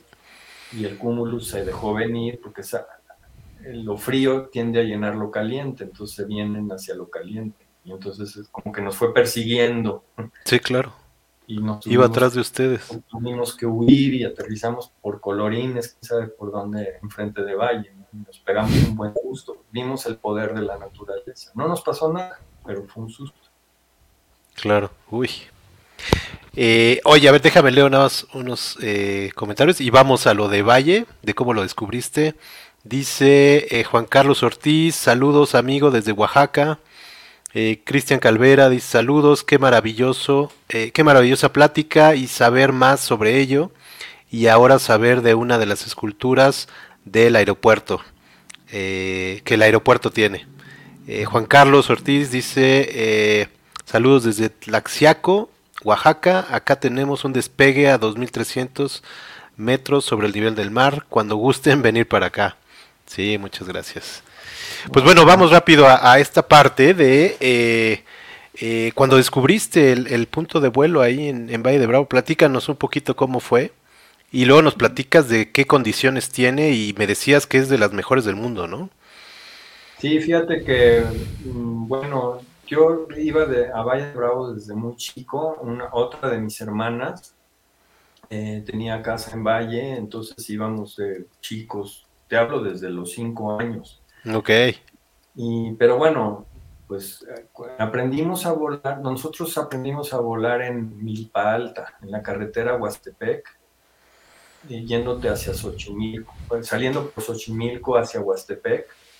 Hay una zona muy hermosa por allá, que son una serie de volcanes chiquitos, así como, como flanes, parecen flanes. De entre 50 y 200 metros de altura, ¿no? Tienen su cráter y todo. es una zona hermosísima. Y ¿En dónde está, dices? Saliendo por, por Xochimilco, por Milpalta, la delegación Milpalta, eh, hay una carretera que va a Huastepec.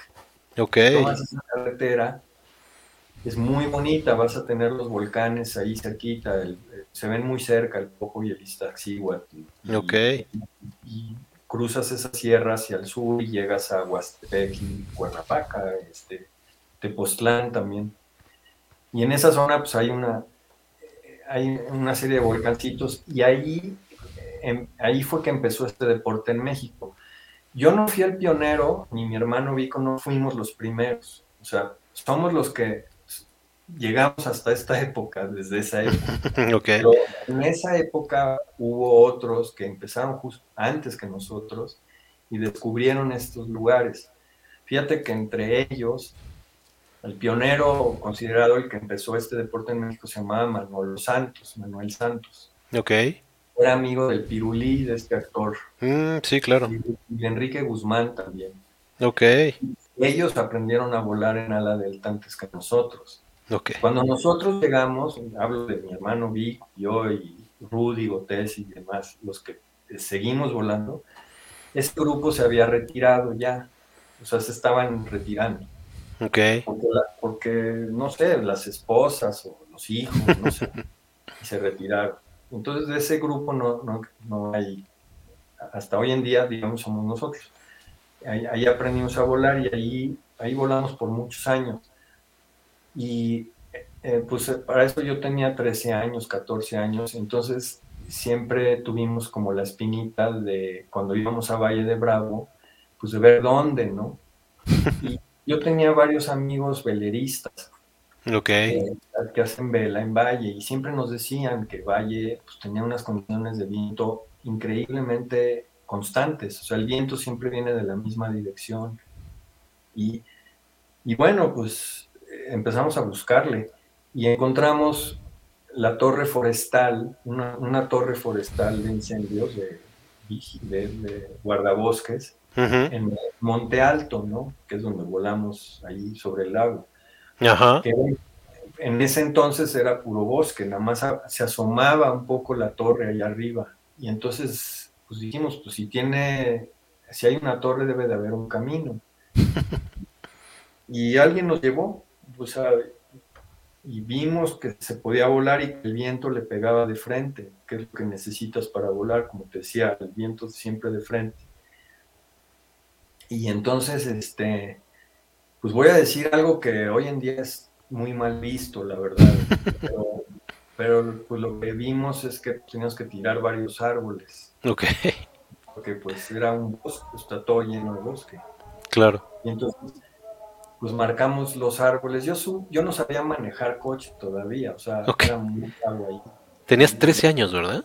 Y fuimos con otros amigos que nos subieron y ahí marcamos los, los árboles que creímos que se podían tirar. No, había, no teníamos conciencia como ahora. ecológico, la verdad. Claro. Y, pero bueno, pues eh, subimos por la parte de Acatitlán y, en un rancho ahí, una familia que se llama Gómez Palacio nos prestó, el, dueño del rancho nos prestó a sus gentes motosierras y luego nos acompañaron hasta la, hasta la cima del cerro a cortar los árboles y ellos cortaron los árboles. Digo, y a mí me prestaron un machete ahí para cortar algunas ramas, pero en realidad sí se cortó todo eso. Y al final del día, como a las 5 de la tarde, pues ya se veía despegable. Y, los otros dos amigos míos, que eran mayores que yo, no se atrevieron a despegar, porque se veía muy apenas, como que sal, o sea, ¿pasamos o no pasamos los árboles? Y me dijeron a mí, bueno, pues tú eres muy ligero, ¿no? Estás chavo. A ver, échate tú y si pasas ya nos echamos nosotros. Y ya me tiré yo y... Oye, ¿era a la delta? A la, a la Delta, sí. Esto, fue en octubre del 78. Ok. El primer vuelo en Valle fue en octubre del 78, sí.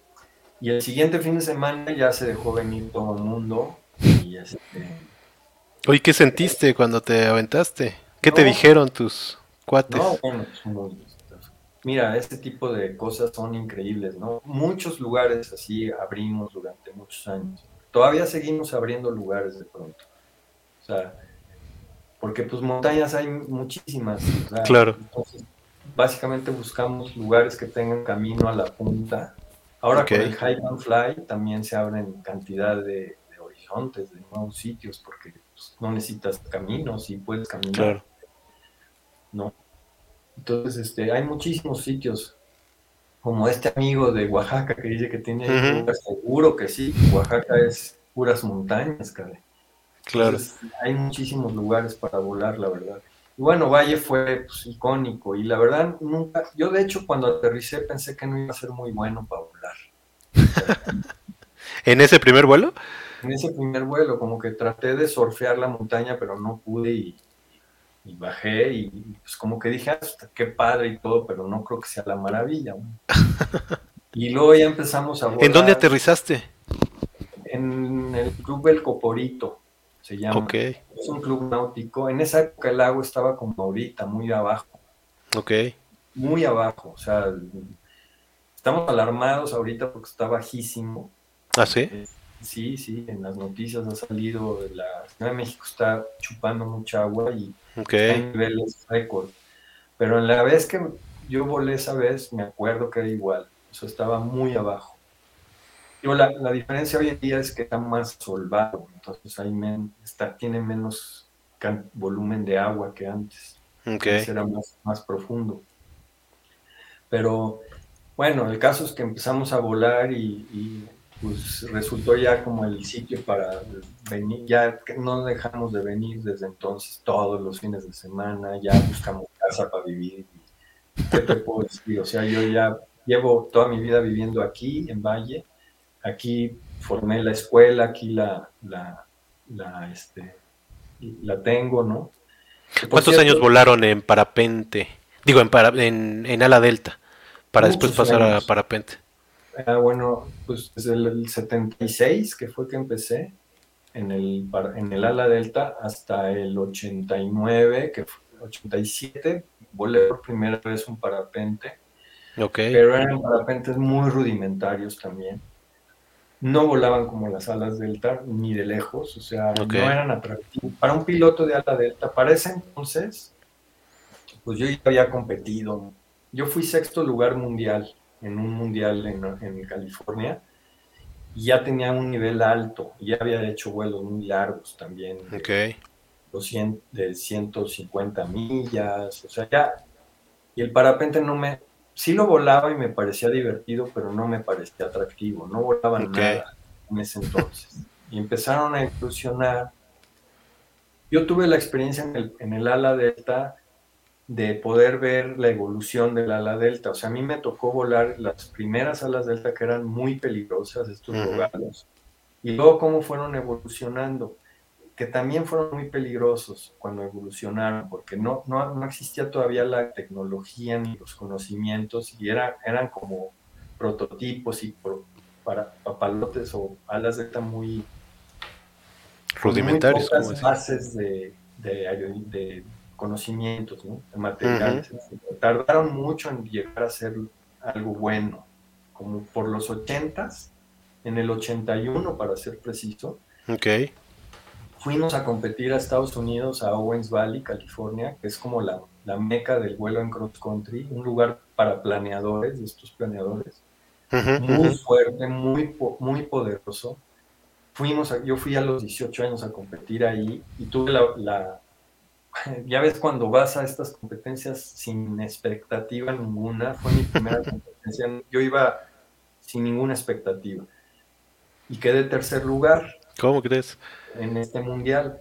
Y bueno, pues ya de ahí todos los veranos me iba a competir allá y a trabajar en las fábricas y sacar el, pues, o sea, yo, yo empecé a, volverme más profesional allá, trabajando en, en, todo el verano, construyendo alas delta y volando en estos lugares. Y el parapente surgió en los, a finales de los 80, pero tardó unos o sea, te digo, con la experiencia que yo tuve de ver la evolución del, ala delta, el parapente también me daba mucha desconfianza porque yo decía, no, pues esto va a tardar en, evolucionar. Exacto. Pero como te decía, evolucionó muy rápido, muy rápido. En poco tiempo ya estaban volando muy interesante. O sea, yo ya empecé a ver, dije, ah, pues fíjate, nunca dejé de volar el parapente. O sea, volaba el ala delta y volaba parapente, pero no me llamaba mucho la atención. Pero en poco tiempo empezaron a ser ya realmente atractivos. O sea, empecé, empezaron, empecé a poder hacer vuelos más y mejores y mejores. Y luego también visualicé que el ala delta es muy difícil dedicarte a eso. Yo me dedicaba a eso, pero pues es complicado, es caro, es... Okay. Y vi que el parapente en Europa estaba teniendo un boom durísimo, podías enseñar fácil, no, no rompes tubos cuando... Mm. No, nada, o sea, es muy fácil aprender a volar. Y en algún momento el parapente desplazó, ¿verdad? Al ala delta. lo desplazó. Eso yo lo visualicé a tiempo, digamos, y me empecé a dedicar más al parapente y, a meterle más. Eh, me, fui a, Capacitarte y todo. Me fui a capacitar a Arizona, Aspen, Colorado, a Sun Valley, Idaho, y me hice instructor de, la, de la Asociación Americana. Mi licencia de instructor avanzado la tengo de allá. Y me y entonces ya me traje el, conocimiento para formar alas del hombre más, más este, profesionalmente. Ya existía con el ala delta, pero con el parapente, pues se fue para arriba. Este, ¿Cuándo inició Alas del Hombre? Fíjate que Alas del Hombre inició hace muchísimos años, de hecho, desde casi desde que yo empecé a volar. la historia es muy chistosa porque lo que pasa es que como nos atrajo tanto a mi hermano y a mí el vuelo, pues empezamos a tener muchos problemas en la escuela y, mis papás empezaron a tener problemas con nosotros, porque nada más pensábamos en esto, entonces... En volar, como decía Da Vinci. No darnos dinero y, empezaron así a, como los americanos con Cuba, ¿no? O sea, boicot y nada.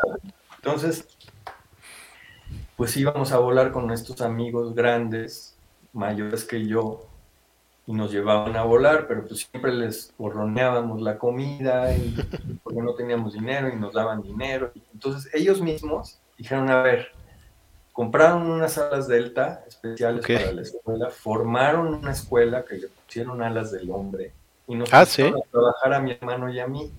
Okay. nos, nos pusieron, como volamos muy bien y éramos como los primeros y los no sé qué, pues nos pusieron a dar clases. Y ahí empezamos a dar clases. Y a la final, pues yo estuve con mi hermano Vico muchos años con Alas del Hombre, y luego mi hermano se fue más hacia los ultraligeros y yo me quedé con Alas del Hombre y daba clases y todo era de ala delta. Ok. Pues, prácticamente desde el comienzo, ya tiene muchos años. O sea, 78, 79, 80 por ahí. Después, bueno, ya constituí una, una empresita, ¿no? Una, una sociedad anónima. Primero fue una sociedad civil, luego fue una sociedad anónima y le empecé a dar una forma un poco más, más este, formal, porque también yo fui creciendo, ¿no? Claro. También haciéndolo más formal. Pero el despegue realmente fue con el parapente, porque ya ahí fue más, eh, más interesante todo, ¿no? Es más accesible. Y, mira, pues, es un negocio pequeño, yo todo, toda la vida y sigo, sigo con mi negocio. Es un negocio pequeño, pero bueno, hoy en día tengo, son, son mi equipo de trabajo somos 15, 16, 16, personas. Nos ayuda a manejar, tengo 10 instructores que vuelan tandem, tengo un instructor que es el que da la capacitación, o sea, los cursos. Este, y, bueno, también, este, pues digamos, entré en una etapa ya, más de adulto, más serio, en una etapa un poco más empresarial. Y fíjate uno de los éxitos que creo que, que ha sido una, una cosa que hemos tenido en Alas del Hombre y creo que en ninguna otra escuela lo ha tenido así, es el tema de, de la parte de los patrocinios o de, yo diría, no, no tanto del patrocinio, sino de una... Vincular a las marcas, ¿no? exacto, un concepto como de publicidad, porque sobre Valle de Bravo, este deporte siempre fue, se empezó a volver muy, muy icónico de Valle. Y entonces mucha gente empezó a venir a Valle nada más por, por el vuelo. y entonces los hoteles y todos empezaron como a consentirme mucho y apoyarme. Y, luego eh, vino un proyecto que fue tal vez uno de los más interesantes, que fue cuando empezamos a ver que el lugar era muy, muy bueno, después descubrimos otro despegue. Yo no lo mm. descubrí, ese se lo descubrieron otros, otras personas, otros pilotos que también se aventuraron a buscar otros lugares para... Descubrieron el despegue del Peñón en Temascal. El Peñón. Este fue en 81, en 1981. otro amigo mío, el hermano de Rudy Gotés, que estaba estudiando para piloto, que hoy en día es capitán de, de aviones, estaba tomando sus cursos en Toluca y volando en su avioneta vio, la, vio una mojonera en medio de un bosque y vio las posibilidades, dijo, aquí se puede volar. ¿Una mojonera? Una mojonera. ¿Qué es eso? Una, cosa, pues como un, cosas que ponen para, como para limitar terrenos. ah, cemento, una cosa de cemento pintada de blanco encima de un cerro. Ok, ok, ok. le llamó la atención y vio que era posible despegar, vio un camino desde la avioneta, todo. entonces bajó a contarle a todo el mundo y a los amigos y a nosotros, y, entonces se fueron gentes a buscar eso. Y encontraron el camino y lo mismo, o sea, limpiaron allí los árboles y el despegue y se abrió ese lugar. Y, y resulta que ese lugar, como no da lago, tiene muy buenas condiciones térmicas. Ok. Entonces empezaron a hacer vuelos desde allí, desde el Peñón hasta Valle de Bravo empezaron a, despegaban de ahí, volaban sobre la sierra, aterrizabas en Valle. Y ese ¿Cuántos kilómetros son, más o menos? Son muy poquitos, son como 20. Pero es un vuelo que es como increíble. La sensación de despegar de allá y aterrizar en el lago es como wow, ¿no? Sí, claro. Entonces, hasta hoy en día es como la. Todo el mundo lo quiere hacer. Pero no solo eso, empezamos a volar de ahí hasta la Ciudad de México y al, a todos lados y empezamos a ver esto como una cosa increíble del lugar. ¿Tú volaste desde ahí a la Ciudad de México? Yo volé desde Monte Alto, no antes que se descubriera el Peñón, yo hice dos vuelos a, a Coajimalpa, que, porque yo vivía en Coajimalpa. Te ibas en parapente. Dos veces me fui en ala delta. Ah, en ala delta. Pero no he sido ya el único, también ha, habido vuelos también increíbles. Y bueno, el caso es que en el Peñón resultó ser un lugar increíble y ahí empezamos a organizar las primeras campeonatos internacionales. Y por, mm, creo que fue en el 93 por ahí, o no me acuerdo bien, 95 por ahí, se organizó una competencia internacional muy importante porque logramos invitar a los mejores pilotos del mundo, campeones mundiales de esa época, un inglés, un Pendry, un francés que se llamaba Gerard Benot, y todos vinieron, vino el campeón de Estados Unidos también. ¿Lo, hacías ¿Lo hiciste a inicios de año, en enero, febrero? Se hizo como por marzo. Ah, ok. Este, por el tema de que en otros países hace frío, ¿no? En las condiciones. exactamente y se dejaron venir los mejores del mundo, entonces se, se, puso como en la mira el lugar como un lugar muy bueno para volar y así este, se empezaron a organizar varias, varios años esas competencias. Yo no fui organizador, yo competí en esas competencias, pero nunca fui organizador, pero sí estuve en ellas, ¿no? Y luego, cuando ya el parapente evolucionó, ahí sí yo, como ya tenía la experiencia de estas competencias, empecé a organizar competencias para los parapentes. Este, y pues eh, con otros amigos, hay un, hay un personaje que se llama Will Gadd, que está considerado el escalador de hielo más importante del mundo. está, patrocinado por Red Bull y todo. Con él yo organicé un primer campeonato norteamericano que se llamaba NORAM, North American Championships. Y lo para, entre Estados Unidos, Canadá y México. ese proyecto eh, fue muy bueno, vinieron todos los americanos, todos los canadienses y, detonó el lugar como, como una maravilla. Y entonces el siguiente año este, hicimos Monarca. Le, decidimos poner Monarca porque ya para entonces venían los pilotos de parapentes de Canadá y de Estados Unidos. Por esta competencia empezaron a llegar el año siguiente, teníamos aquí a cantidad. Como las mariposas. Llegaban en noviembre y se iban en marzo, igual que la mariposa. Entonces mira, pues vamos a hacer una competencia cada invierno, en enero y en, pusimos Monarca. Y pues, ese proyecto fue el, muy exitoso porque hoy en día, en enero, vamos a tener la 17 edición. Ok. Y estamos llenos, ya abrimos las inscripciones y a, los, a las dos semanas o tres se llena. Es para, para el próximo enero, del 9 al 15, están todos invitados, es un evento gratis, gratuito para el público. Vamos a tener 20 países 150 pilotos. Y, mira, este evento lo que, lo que detonó fue que la Federación Aeronáutica Internacional, la FAI, es la que, digamos, sanciona todos los eventos de vuelo de todas las especialidades del mundo. Y eh, decidimos em, mandar un bid, una propuesta para hacer un, un mundial en México. Okay obviamente nos dijeron, bueno, lo primero es que tienen que demostrar que tienen la capacidad para organizar un evento internacional. Infraestructura, ¿no? Sí, todo, desde la infraestructura hasta el tipo de organización y, que el lugar tenga pues, capacidad suficiente para albergar a, diferentes países. Vienen cerca de 30 en un mundial, 40 países. Y tienen que tener experiencia en haber organizado eventos, o sea, exitosos. Entonces, Monarca también fue un proyecto para poder claro. este, foguearnos en eso y después de cuatro o cinco monarcas, eh, pues ya, ya eh, Valle se empezó a llenar de extranjeros. Entonces también eso llamó la atención del gobierno estatal, del gobierno del estado a través de la Secretaría de Turismo.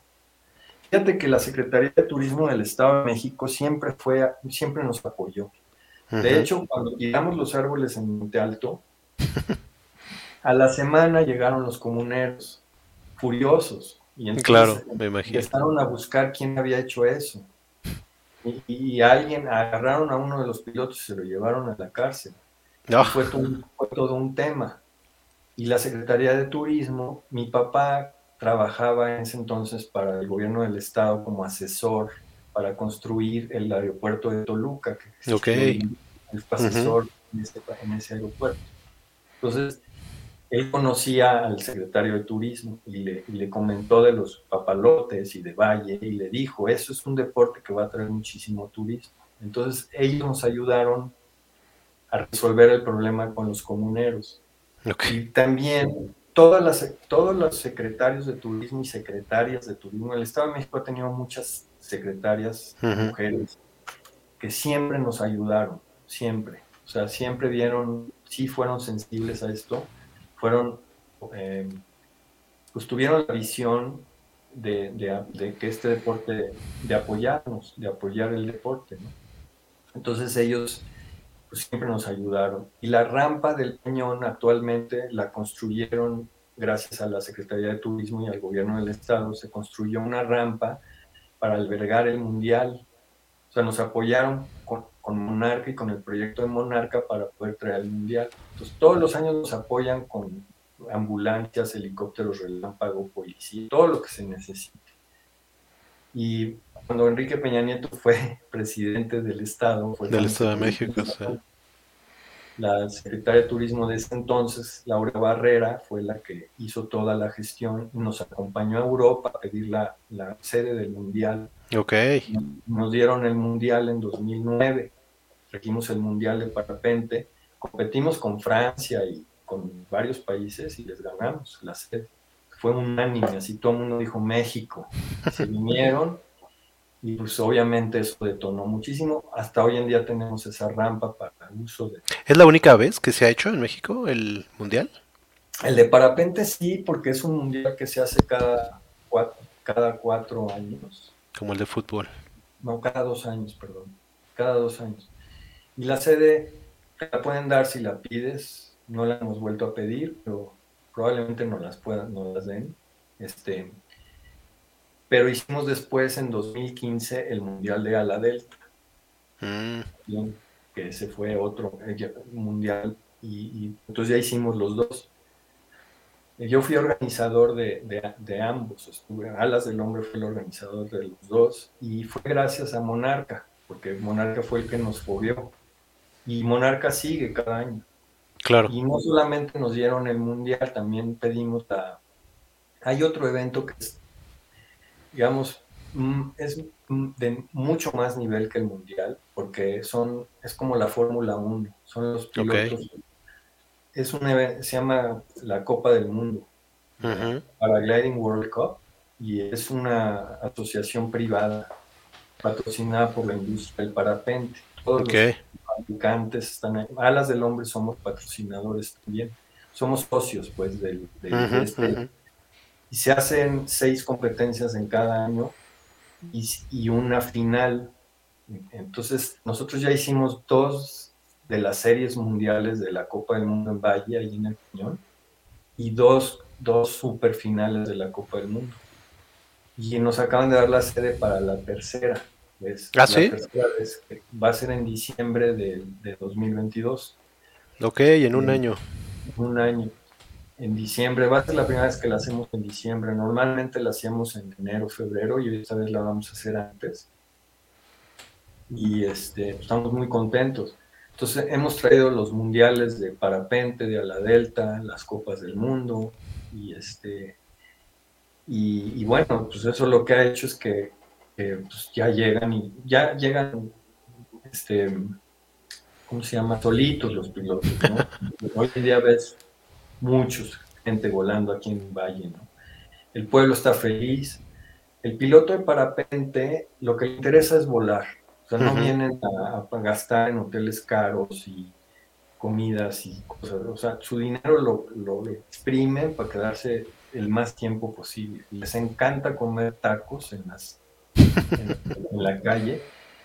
Les gusta mucho convivir con la gente de Valle, del pueblo. Entonces, ellos mismos han conseguido casas, como se las casas particulares, oiga señor, denme hospedaje y le pago, entonces les rentan casas y, y, entonces hay una derrama económica hacia la gente claro. de la base, que es muy, muy interesante, muy, muy, muy este, importante y muy buena. Oye, me decías en algún momento que Valle de Bravo es de los lugares donde más días se puede volar al año, ¿verdad? Sí, todo el año podemos volar. Tenemos dos temporadas básicamente, que es la de lluvias y la de secas. Y podemos volar todo el año. La de lluvias se caracteriza porque las, las hay mucha nube y son muy bajitas.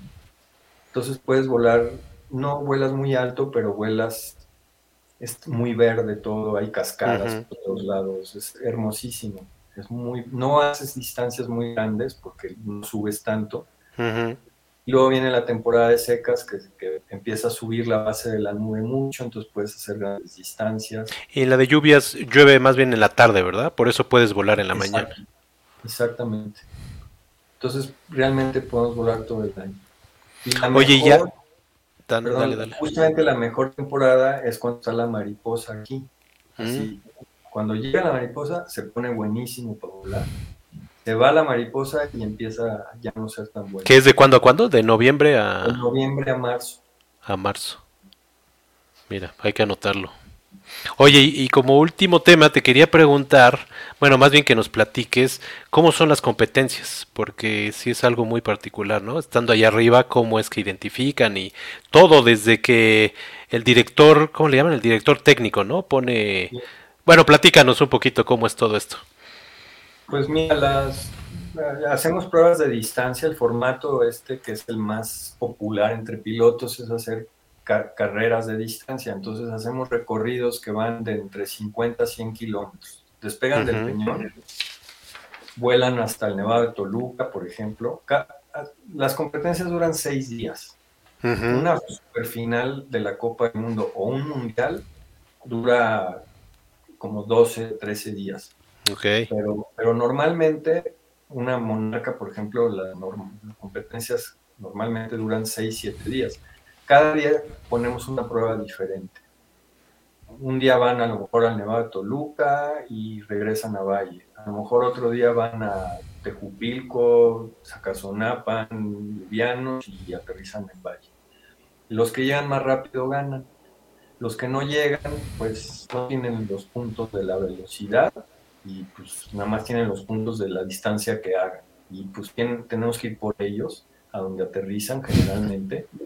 O agarran taxis o caballos o como puedan, salen de donde hayan aterrizado a la carretera y, y la organización los recoge donde aterrizan. Traen radios, traen GPS, o sea que es muy compleja la organización, súper compleja.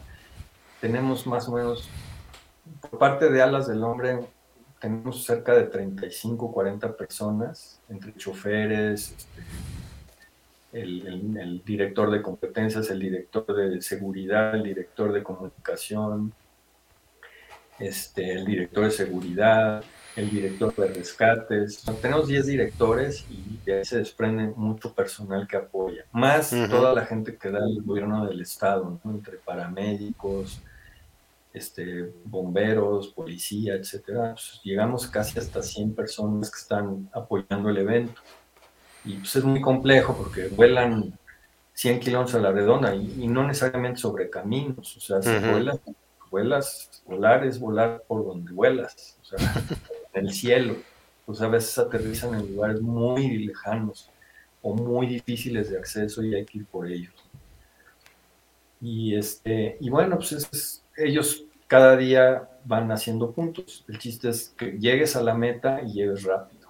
Pero llegas a, van poniendo puntos donde tienen que pasar, ¿no? Sí, pero todo es virtual, todo lo pones en el aparato, en el GPS, hacen el vuelo y mandan la, por SMS pueden mandar las, eh, el vuelo y le llega al, al scorekeeper, el que está manejando la puntuación, y te da, hay una fórmula muy compleja que es la que calcula este, pues cuántos volaron, cuánto, o sea, cada día es diferente. Por ejemplo, si muchos, muchos llegan a la meta, el tiempo mm. vale muchísimo.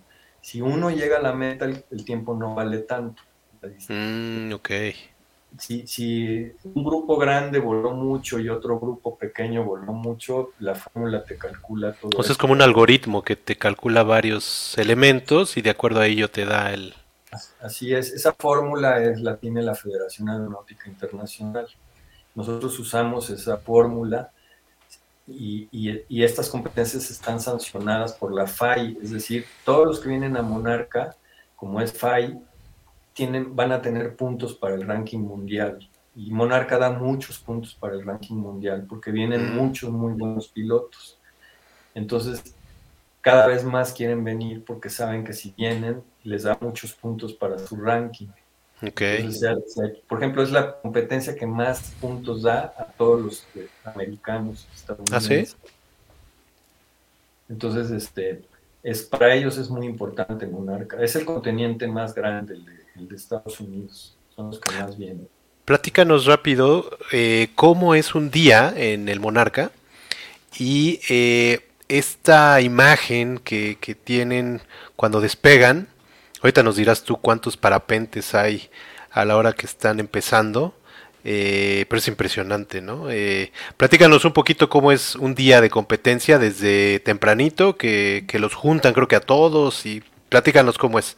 Mira, llegan todos, tenemos un centro de operaciones eh, en headquarters, ¿no? Que está en el Centro Regional de Cultura en Valle de Bravo, que es muy céntrico. Ahí llegan los pilotos a las 7 de la mañana. Este, ahí les ofrecemos café, fruta, un kit de frutas, de un sándwich, lo que sea, se los llevan. Ahí los recogen las camionetas y se los llevan al despegue. Llegan al despegue alrededor de las ocho y media, nueve de la mañana y este, preparan. Que es en el Peñón, ¿no? En el Peñón.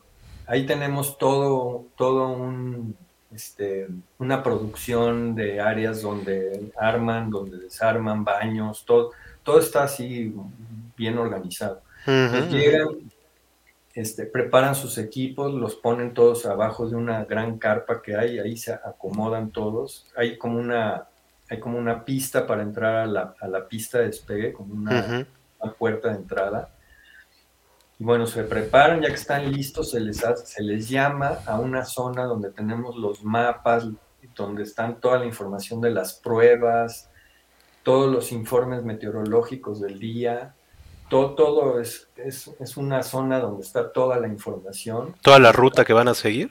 Todo, está un mapa, todo. Y ahí está el director de competencias, él, él, los, los, manda, es ella, en los últimos años la hemos traído de Inglaterra, es una... Okay. Es una chica, una, se llama Nikki Moss, es famosísima en el mundo, es muy, de las mejores directoras del mundo y ella siempre nos viene a, nosotros la importamos, porque eso también okay. da calidad al evento. Claro. El caso es que, bueno, este, mandas llamar a todos los pilotos a una junta y ahí se juntan todos enfrente de, de, la, de esta pared de informaciones uh -huh. Y allí se... Eh, nosotros el comité escogemos a cinco pilotos que van a ser el comité de competencias, el comité de pruebas, que son pilotos. Escogemos siempre a uno muy bueno, uno local, uno conservador, uno arriesgado, okay. poner así y entre los cinco van a poner la prueba del día. De a ellos la ponen. De acuerdo al, al clima, escoge, escogen la ruta, la ponen, la, la, anuncian y entonces todos van a cargar la prueba en sus GPS. Mm. Se pone la prueba, se habla de la prueba, bla, bla, no sé qué, ya, ya queda lista la prueba, se abre, ahí se decide a qué hora se abre la ventana para despegar la, la, la, ventana de despegue más o menos va a durar dos horas. O sea, damos dos horas para que los 150 despegue. Pero la prueba va a empezar virtualmente a un kilómetro del despegue, una puerta virtual, imaginaria, en el GPS, a, la, a otra hora. Decir, ¿Se quedan ahí cuánto pues, tiempo? Pues todos van a despegar y la puerta va. La, se va a abrir, a, por decir, a las doce y media, empieza la carrera en tal lugar que lo dice el jefe. O sea, van despegando uno por uno y se van quedando en un lugar, ¿no? Eh, para que de ahí arranquen. Exacto. Todos los espectadores que están invitados ahí, lo que van a ver es que van Exacto. a empezar a despegar, que es, es padrísimo verlos. Porque sí, es, es muy, impresionante. Muy intenso verlos salir, ¿no? sale uno tras otro, tras otro. Entonces los ves cómo empiezan a agarrar las termales y se hace un enjambre de 150 en la termal que no te la crees. Ver eso es increíble. Sí, es y luego ves cómo se van todos a la puerta a esperar. Entonces los ves ahí como abejas o una barbada gigante de 150 parapentes de colores, ahí los ves. Y, a, y cuando dan las doce y media, de pronto ves como todos se van y empieza la carrera. Ahí ya desaparecen, ya no sabes uh -huh. de ellos. Tenemos, en la Copa del Mundo tienen un, unos aparatos que se llaman Life Trackers que pueden darte una, la, en una, puedes ver en un mapa, en una televisión, puedes verlos cómo están haciendo la carrera.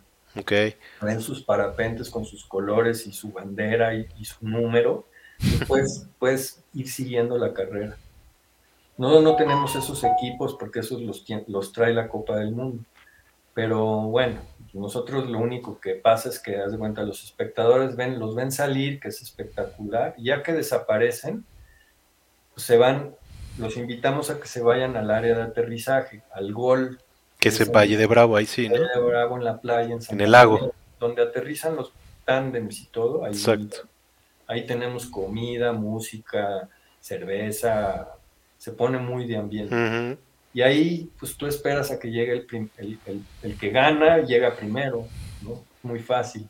Entonces, y van llegando todos. Es van, llegan en grupos. Llega primero los líderes, los, los cabecillas, como en la Fórmula 1, ¿no? Que va ahí Hamilton y, y Verstappen, ¿no? Claro. Los ves que vienen, siempre los campeones vienen ahí y los ves llegar y el que llega primero gana. Y ahí, este, pues, ahí los puedes ver y puedes convivir con ellos, pues, estás con ellos, te echas tu cerveza con ellos. Oye, ¿y hay algunos, algunas cuestiones de para descalificar o quitar puntos? Sí. ¿Cómo sí, funciona? Muchos. Por ejemplo, sí, está prohibido meterte en las nubes, mm. ¿no? Eh, porque si se meten más de uno, pues pueden chocar. Entonces, te puede dar ventaja también. Cuando llegas a la base de la nube, ahí tienes que salir. Por ejemplo, si hay, hay, reglas de tráfico, ¿no? Entonces, si, si está el primero que llega a una termal, y si te gusta girar a la derecha y tú llegas primero y, giras a la derecha, todos van a girar a la derecha. Ah, ¿en serio? Entonces, si te, se te ocurre entrar a una termal al lado izquierdo cuando todos están a la derecha, todos te van a mentar. Todos. Y, y, a lo mejor te pueden penalizar también. Porque es peligroso, ¿no? Creo que todo esto de descalificación tiene que ver con, con el riesgo, ¿no? Que, que aumenta. así es, todos son temas de seguridad. ¿Qué otro hay así como de que sea muy común? Pues por ejemplo el radio, a lo mejor este, ya muchos llevan PTT para hablar. Mm, como antes Nextel. Pues llevas como el push to talk, ¿no? Push to talk, pero muchos llevan la cosa abierta con la voz, el box, y ese está prohibido. Porque de pronto empiezas a accionarlo y bloqueas todas las las transmisiones, las señales. Cuando aterrizas tienes que reportarte inmediatamente. Si te vas allá a tomar la cerveza, que acá en la ranchería, y, eh, no te reportas, eh, también te pueden bajar puntos. Penalizar. Sí, porque hay una hora que, o sea, si no te reportas nunca, entonces nosotros mandamos a los equipos de rescate a buscarte. Claro. a lo mejor estás ahí, ¿entiendes? pues nada más. Claro, festejando. Festejando, ¿no? Entonces, este, sí, hay, hay, muchas reglas. Es, hay un, un rule, un, un, este, un rule book, este, las reglas locales se llaman, y pues esas las, las pone cada, cada organizador. Buenísimo. Oye, Miguel, pues muchísimas gracias. De verdad, un agasajo platicar contigo. Siempre aprendo y creo que los que nos están viendo y escuchando aprendemos muchísimo. De verdad, muchas gracias. Nada más te quería preguntar, eh, bueno, más bien dinos eh, de Alas del Hombre, qué días está, este, qué servicios dan y todo esto. Pues mira, tenemos, em, nuestro producto principal es el vuelo en tándem. Si que es con un instructor, ¿no? Y quieren venir a probar el vuelo, lo van a hacer con un instructor certificado, súper seguro, no necesitan experiencia previa, pueden volar desde niños de 5 años hasta señores que vienen a, cumplir a unos 90 años de edad. también hemos hecho muchos este, activaciones con, con, personas discapacitadas, por ejemplo. Mm, mira qué padre. Eh, y, o sea, es como para todo el público. Em, un vuelo de estos vale alrededor de 2.200 pesos, una cosa así. Es una experiencia inolvidable. Te dan un paseo por el pueblo, por el lago. Son como 20 minutos aproximadamente. Les damos un diploma y está, está increíble. Te llevas tus fotos, te sacas este video, etcétera. Esa es una, ¿no? Eso estamos abiertos los 365 días del año. Eh, no paramos en, esa actividad. Es un producto premiado por Sector Federal, nos dio el premio al, mejor producto turístico de aventura en 2017, en el Tianguis Turístico, y pues, está muy bien puesto, la verdad. Y el otro pues, es la escuela. Si quieres aprender a volar, entonces también te podemos dar cursos a todos los niveles. Este, em, desde cero hasta que aprendas a volar por ti mismo, te vendemos el equipo, todo, toda la asesoría que necesites. El otro pues, es el abierto de Parapentes Monarca, que es el evento que tenemos, que también nos dio en 2019 el premio Sectur, el, secretario de Turismo actual, nos dio el premio al mejor producto turístico de, deportivo.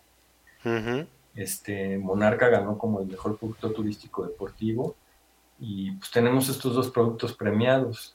Este, tenemos, bueno, esa parte que ya por último, este, que hemos como podido tener muchas marcas que nos han apoyado, ¿no? Nextel nos patrocinó desde que casi llegó a México hasta que se fueron. Sí.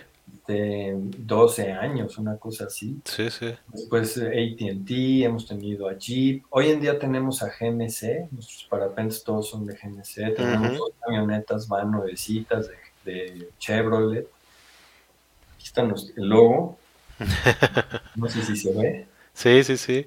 Este, en fin, y pues tenemos... No, y es toda una experiencia, ¿no? Desde que llegas ahí a, a ¿cómo le llaman? A firmar las... Sí, llegas a la responsiva. La responsiva, llegas a la tienda, eh, ahí hay un montón un de... seguro para también, digo, no lo hemos tenido que usar, pero tenemos un seguro para los pasajeros. Y luego toda la ruta, ¿no? Hasta arriba, hasta la, Monte la Alto. torre. Sí vale la pena que lo prueben. Sí, sí, la verdad que es bien, bien interesante y es una, como decías, una experiencia inolvidable, te quedas marcado y, y con Pueden ganas de vis- ir nuevamente. Así es. Pueden visitar nuestro, nuestro sitio web que es www.alas.com.mx. También pueden visitar el, el- el- sitio de Monarca que es monarcaopen.com.mx o monarcaopen.com, no me acuerdo.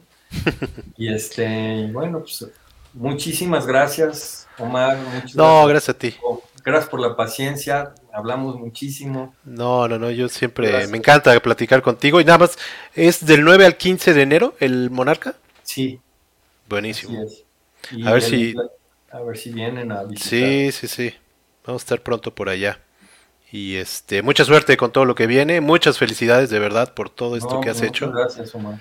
y por todo lo que enseñas eh, a todos los que van por allá y por la experiencia que les haces disfrutar. Te da muchas gracias. Por ahí vamos a estar pronto. Y bueno, cuídate mucho. Ahí estaremos. Igualmente. Muchas gracias a todos los que eh, nos escucharon, nos vieron, ya sea ahorita en vivo o en, o en las grabaciones. Y bueno, estén pendientes de la próxima semana. Vamos a tener una, una entrevista también muy, muy interesante. Muchas gracias a todos. Gracias, Miguel. Gracias.